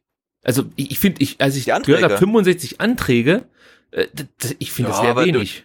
Ja, aber du musst es dann äh, entweder schreiben oder zumindestens runterladen, Ja, dann deinen Namen draufschreiben, per Einschreiben schicken, das macht doch niemand. Hätte man gesagt, hier ähm, äh, per Klick, also da gab es ja irgendeine Petition, da waren es dann 2000. Ja, klar. Ähm, also das ist einfach, die, die, die, die, diese Hürde ist einfach wahnsinnig hoch. Ich meine, äh, ha- hast du so einen Antrag hingeschickt? Nein.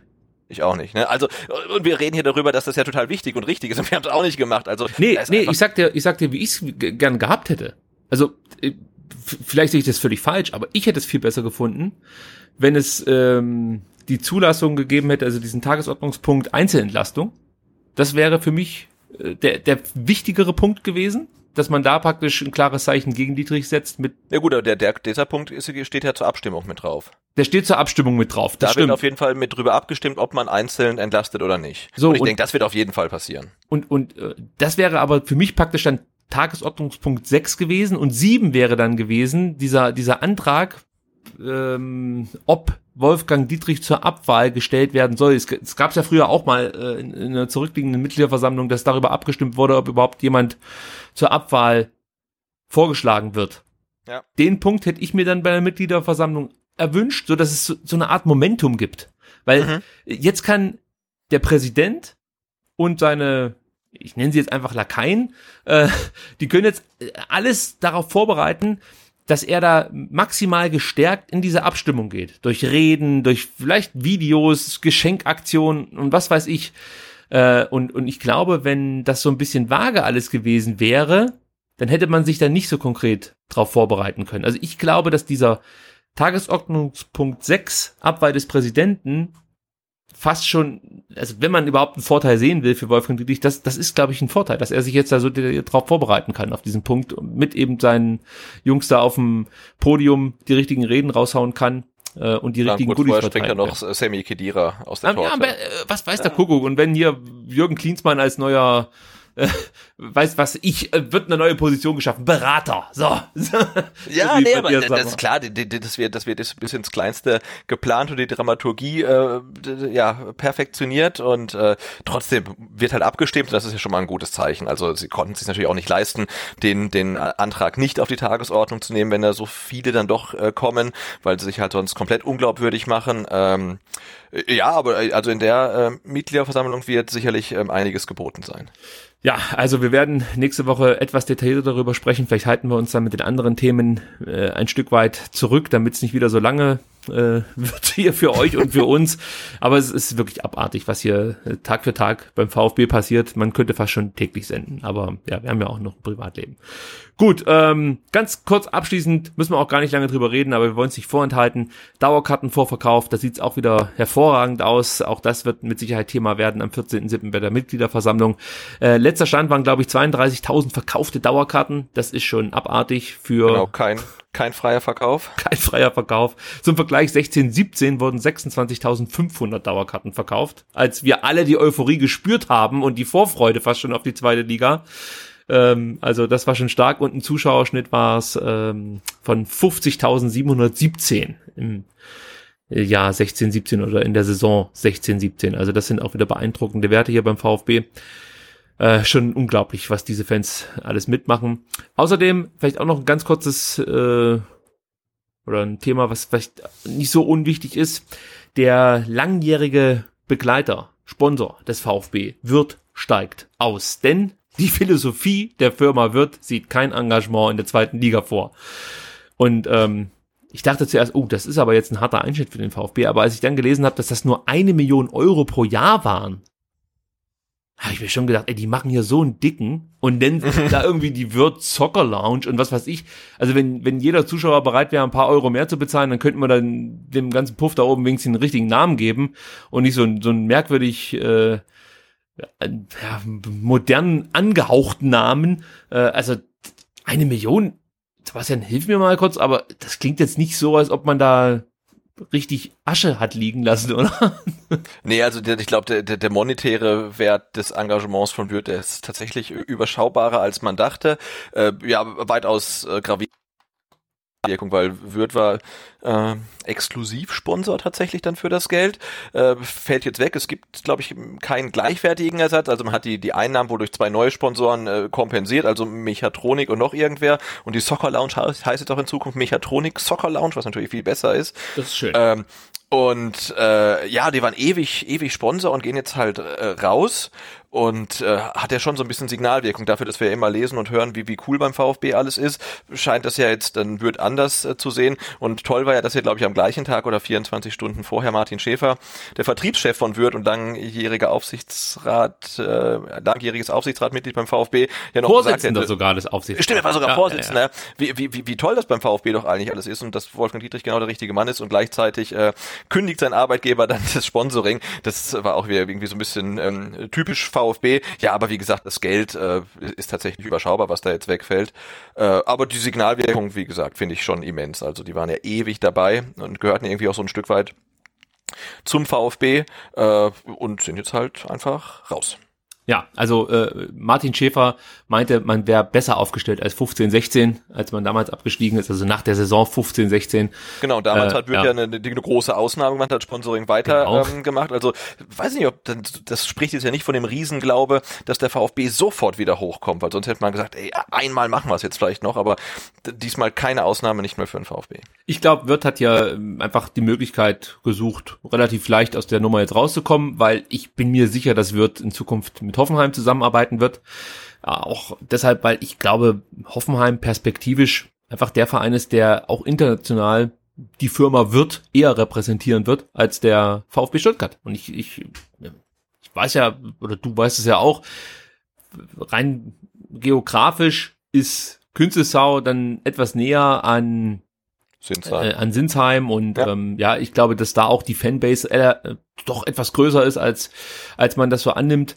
Und ja, da wird es vermutlich jetzt nicht gleich in den nächsten Wochen oder Monaten etwas geben, aber ich könnte mir vorstellen, dass zur kommenden Saison, also dann 2021, das wird dann bei Hoffenheim einsteigen wird. Also damit rechne ich eigentlich ganz fest. Also ich bin mir nicht so sicher, ob das jetzt hier nur was mit dem Abstieg zu tun hat, sondern man hat dann wahrscheinlich hier die Möglichkeit genutzt, um sich zu trennen und aus der Nummer irgendwie rauszukommen. Ähm, Jochen Röttgermann hofft ja weiter, dass man nach dem Aufstieg wieder miteinander zusammenarbeitet, wo ich mir so denke, ey, fuck you, Entschuldigung, aber ich würde es halt so, also wenn ich jetzt Jochen Röttgermann wäre, ja, und die würden zu mir sagen, ich arbeite nicht mehr mit euch zusammen, weil ihr seid nicht mehr Erstligist, wenn ich im nächsten Jahr wieder Erstligist wäre, wüsste ich wenig sofort nicht mal für 5 Millionen irgendwas verkaufen würde. Nämlich wird ganz, ich würde die Fischer Soccer Lounge aufmachen und äh, äh immer einen riesen Dübel äh, äh in der Mitte statt einen Mercedes-Stern auslegen. Würde sagen, Fischer, da, also das, das hält wirklich. Und ab und zu würde ich mal was posten, wo man rausgerissene Schrankwände sieht und sagen, ah, die alten Wirt-Dübel, die halten ja, ja, gar nichts mehr. So, das würde ich nämlich machen und sie nicht schon wieder so anbiedern und sagen, ja, hoffentlich klappt das dann, wenn wir wieder aufgestiegen sind. Alter, die haben eine Million bezahlt. Ja, so viel habt ihr für Tim weiter bezahlt, den ihr im Oktober wieder entlassen werdet. Und ihr macht jetzt hier so einen auf Arschkriecher bei, bei einer Firma, die euch eine Million gezahlt hat. Also jedenfalls ist das, äh, das, was man jetzt lesen konnte. Ja, ja. Ah, komm, also, wird es weg und ich glaube, wir werden es überleben. Da Ich denk liege schon. nicht weit aus dem Fenster. Gut, dann haben wir es eigentlich geschafft. Ich hoffe, ihr habt, ich habe nichts vergessen, aber ich glaube nicht. Ihr könnt uns mal schreiben. Das wäre mir ganz wichtig, und zwar an @vfbstr auf Twitter und auf Instagram und äh, auf Facebook unter @vf3str und natürlich auch auf YouTube von mir aus in die Kommentare, ähm, wie ihr es besser findet. Wir haben heute mit Studio Link aufgenommen. Der Sebastian hat ab und zu mal so einen kleinen Hicks drinne gehabt. Ähm, ist euch das dann lieber, wenn er kristallklar zu verstehen ist und ab und zu sind mal leichte Aussetzer drinne oder sagt ihr, komm, nehmt mit Skype auf, da hört man Sebastian zwar immer, hört sich zwar so an, als ob er gerade durch einen Joghurtbecher spricht, aber man versteht jedes Wort. Also schreibt das mal bitte in die Kommentare. Wir arbeiten, habe ich ja vorhin schon gesagt, weiterhin an der Audioqualität dieses Podcasts, aber ja, äh, gut Ding will Weile haben, sagt man. Genau. Oder, schön. oder wollt ihr, wollt ihr glasklare Qualität ohne Aussetzer? Ähm, dann müsst ihr uns noch ein bisschen Zeit geben, dass Ja. wir diese Lösung auch noch ausarbeiten. Übrigens morgen unsere Mitgliederversammlung, Sebastian. Keiner steht Ja. zur Abwahl. Ja, du weißt es nur noch nicht. Oh, das sind die Kampagnen, die hintenrum äh, geführt werden. Ja, und vielleicht gibt's dann schon äh, Veränderungen hier bei STR, die, die den Hörgenuss für euch dann in ganz neue Sphären tragen werden. Ähm, habe ich jetzt noch was vergessen? Wir haben uns geplagt. Ich muss mich bei dir vor allem bedanken, dass du dir wieder Zeit genommen hast und darauf hinweisen, dass man dich auf Twitter unter @butze findet mit zwei Z. Man muss es ab und zu mal dazu sagen. Und man findet natürlich auch grandiose Texte von dir und deinem Partner ABZ auf vertikalpass.de, vertikalpass auf Twitter. Immer eine Reise fährt. Ich sag's jedes Mal, aber man kann es auch nicht oft genug sagen. Äh, mich findet man unter @rickypalm auf Twitter. Ähm, und auch da kann man, ja, abseits des Fußballs das ein oder andere Interessante mitverfolgen. Zum Beispiel Katzenbilder, Videos oder auch Hunde, die sich schämen und äh, die Wand bestaunen. Ich weiß nicht, warum ich das jetzt erzähle, aber ich finde wie immer kein passendes Ende. Ach so, dann noch, noch, noch was ganz Wichtiges, habe ich nämlich fast vergessen. Ich habe, ich muss es zugestehen, so ein bisschen den Überblick bei der Aufkleberaktion verloren. Also ich habe jetzt noch mal welche rausgeschickt, aber ich weiß, dass der ein oder andere noch keinen Aufkleber erhalten hat oder keine Aufkleber erhalten hat. Würde es euch was ausmachen, wenn ihr mich noch mal ganz kurz anschreibt? Ich, ich hab's leider, ich hab's komplett jetzt verpeilt. Ich glaube, fünf, sechs Leute warten noch auf Aufkleber. Wenn ihr dazugehört oder wenn ihr welche braucht, schreibt mich an. At VfBSTR, ich habe es ja schon gesagt. Ich habe mir jetzt auch ein System überlegt, wie ich in Zukunft keinen mehr vergesse. Ich habe mir hier so eine Excel-Tabelle gemacht. Das klappt in Zukunft. Also äh, einfach nochmal anschreiben, wenn ihr bislang keine Aufkleber von mir bekommen habt. So, jetzt habe ich alles untergebracht. Sebastian, hast du noch was? Äh, nee, nee, ich bin auch durch für heute. Gut, dann sagen wir Dankeschön und wünschen euch einen schönen Mittwoch oder wann auch immer ihr diese Folge hört. Bis zum nächsten Mal. Tschüss. Bis dann. Ciao, ciao.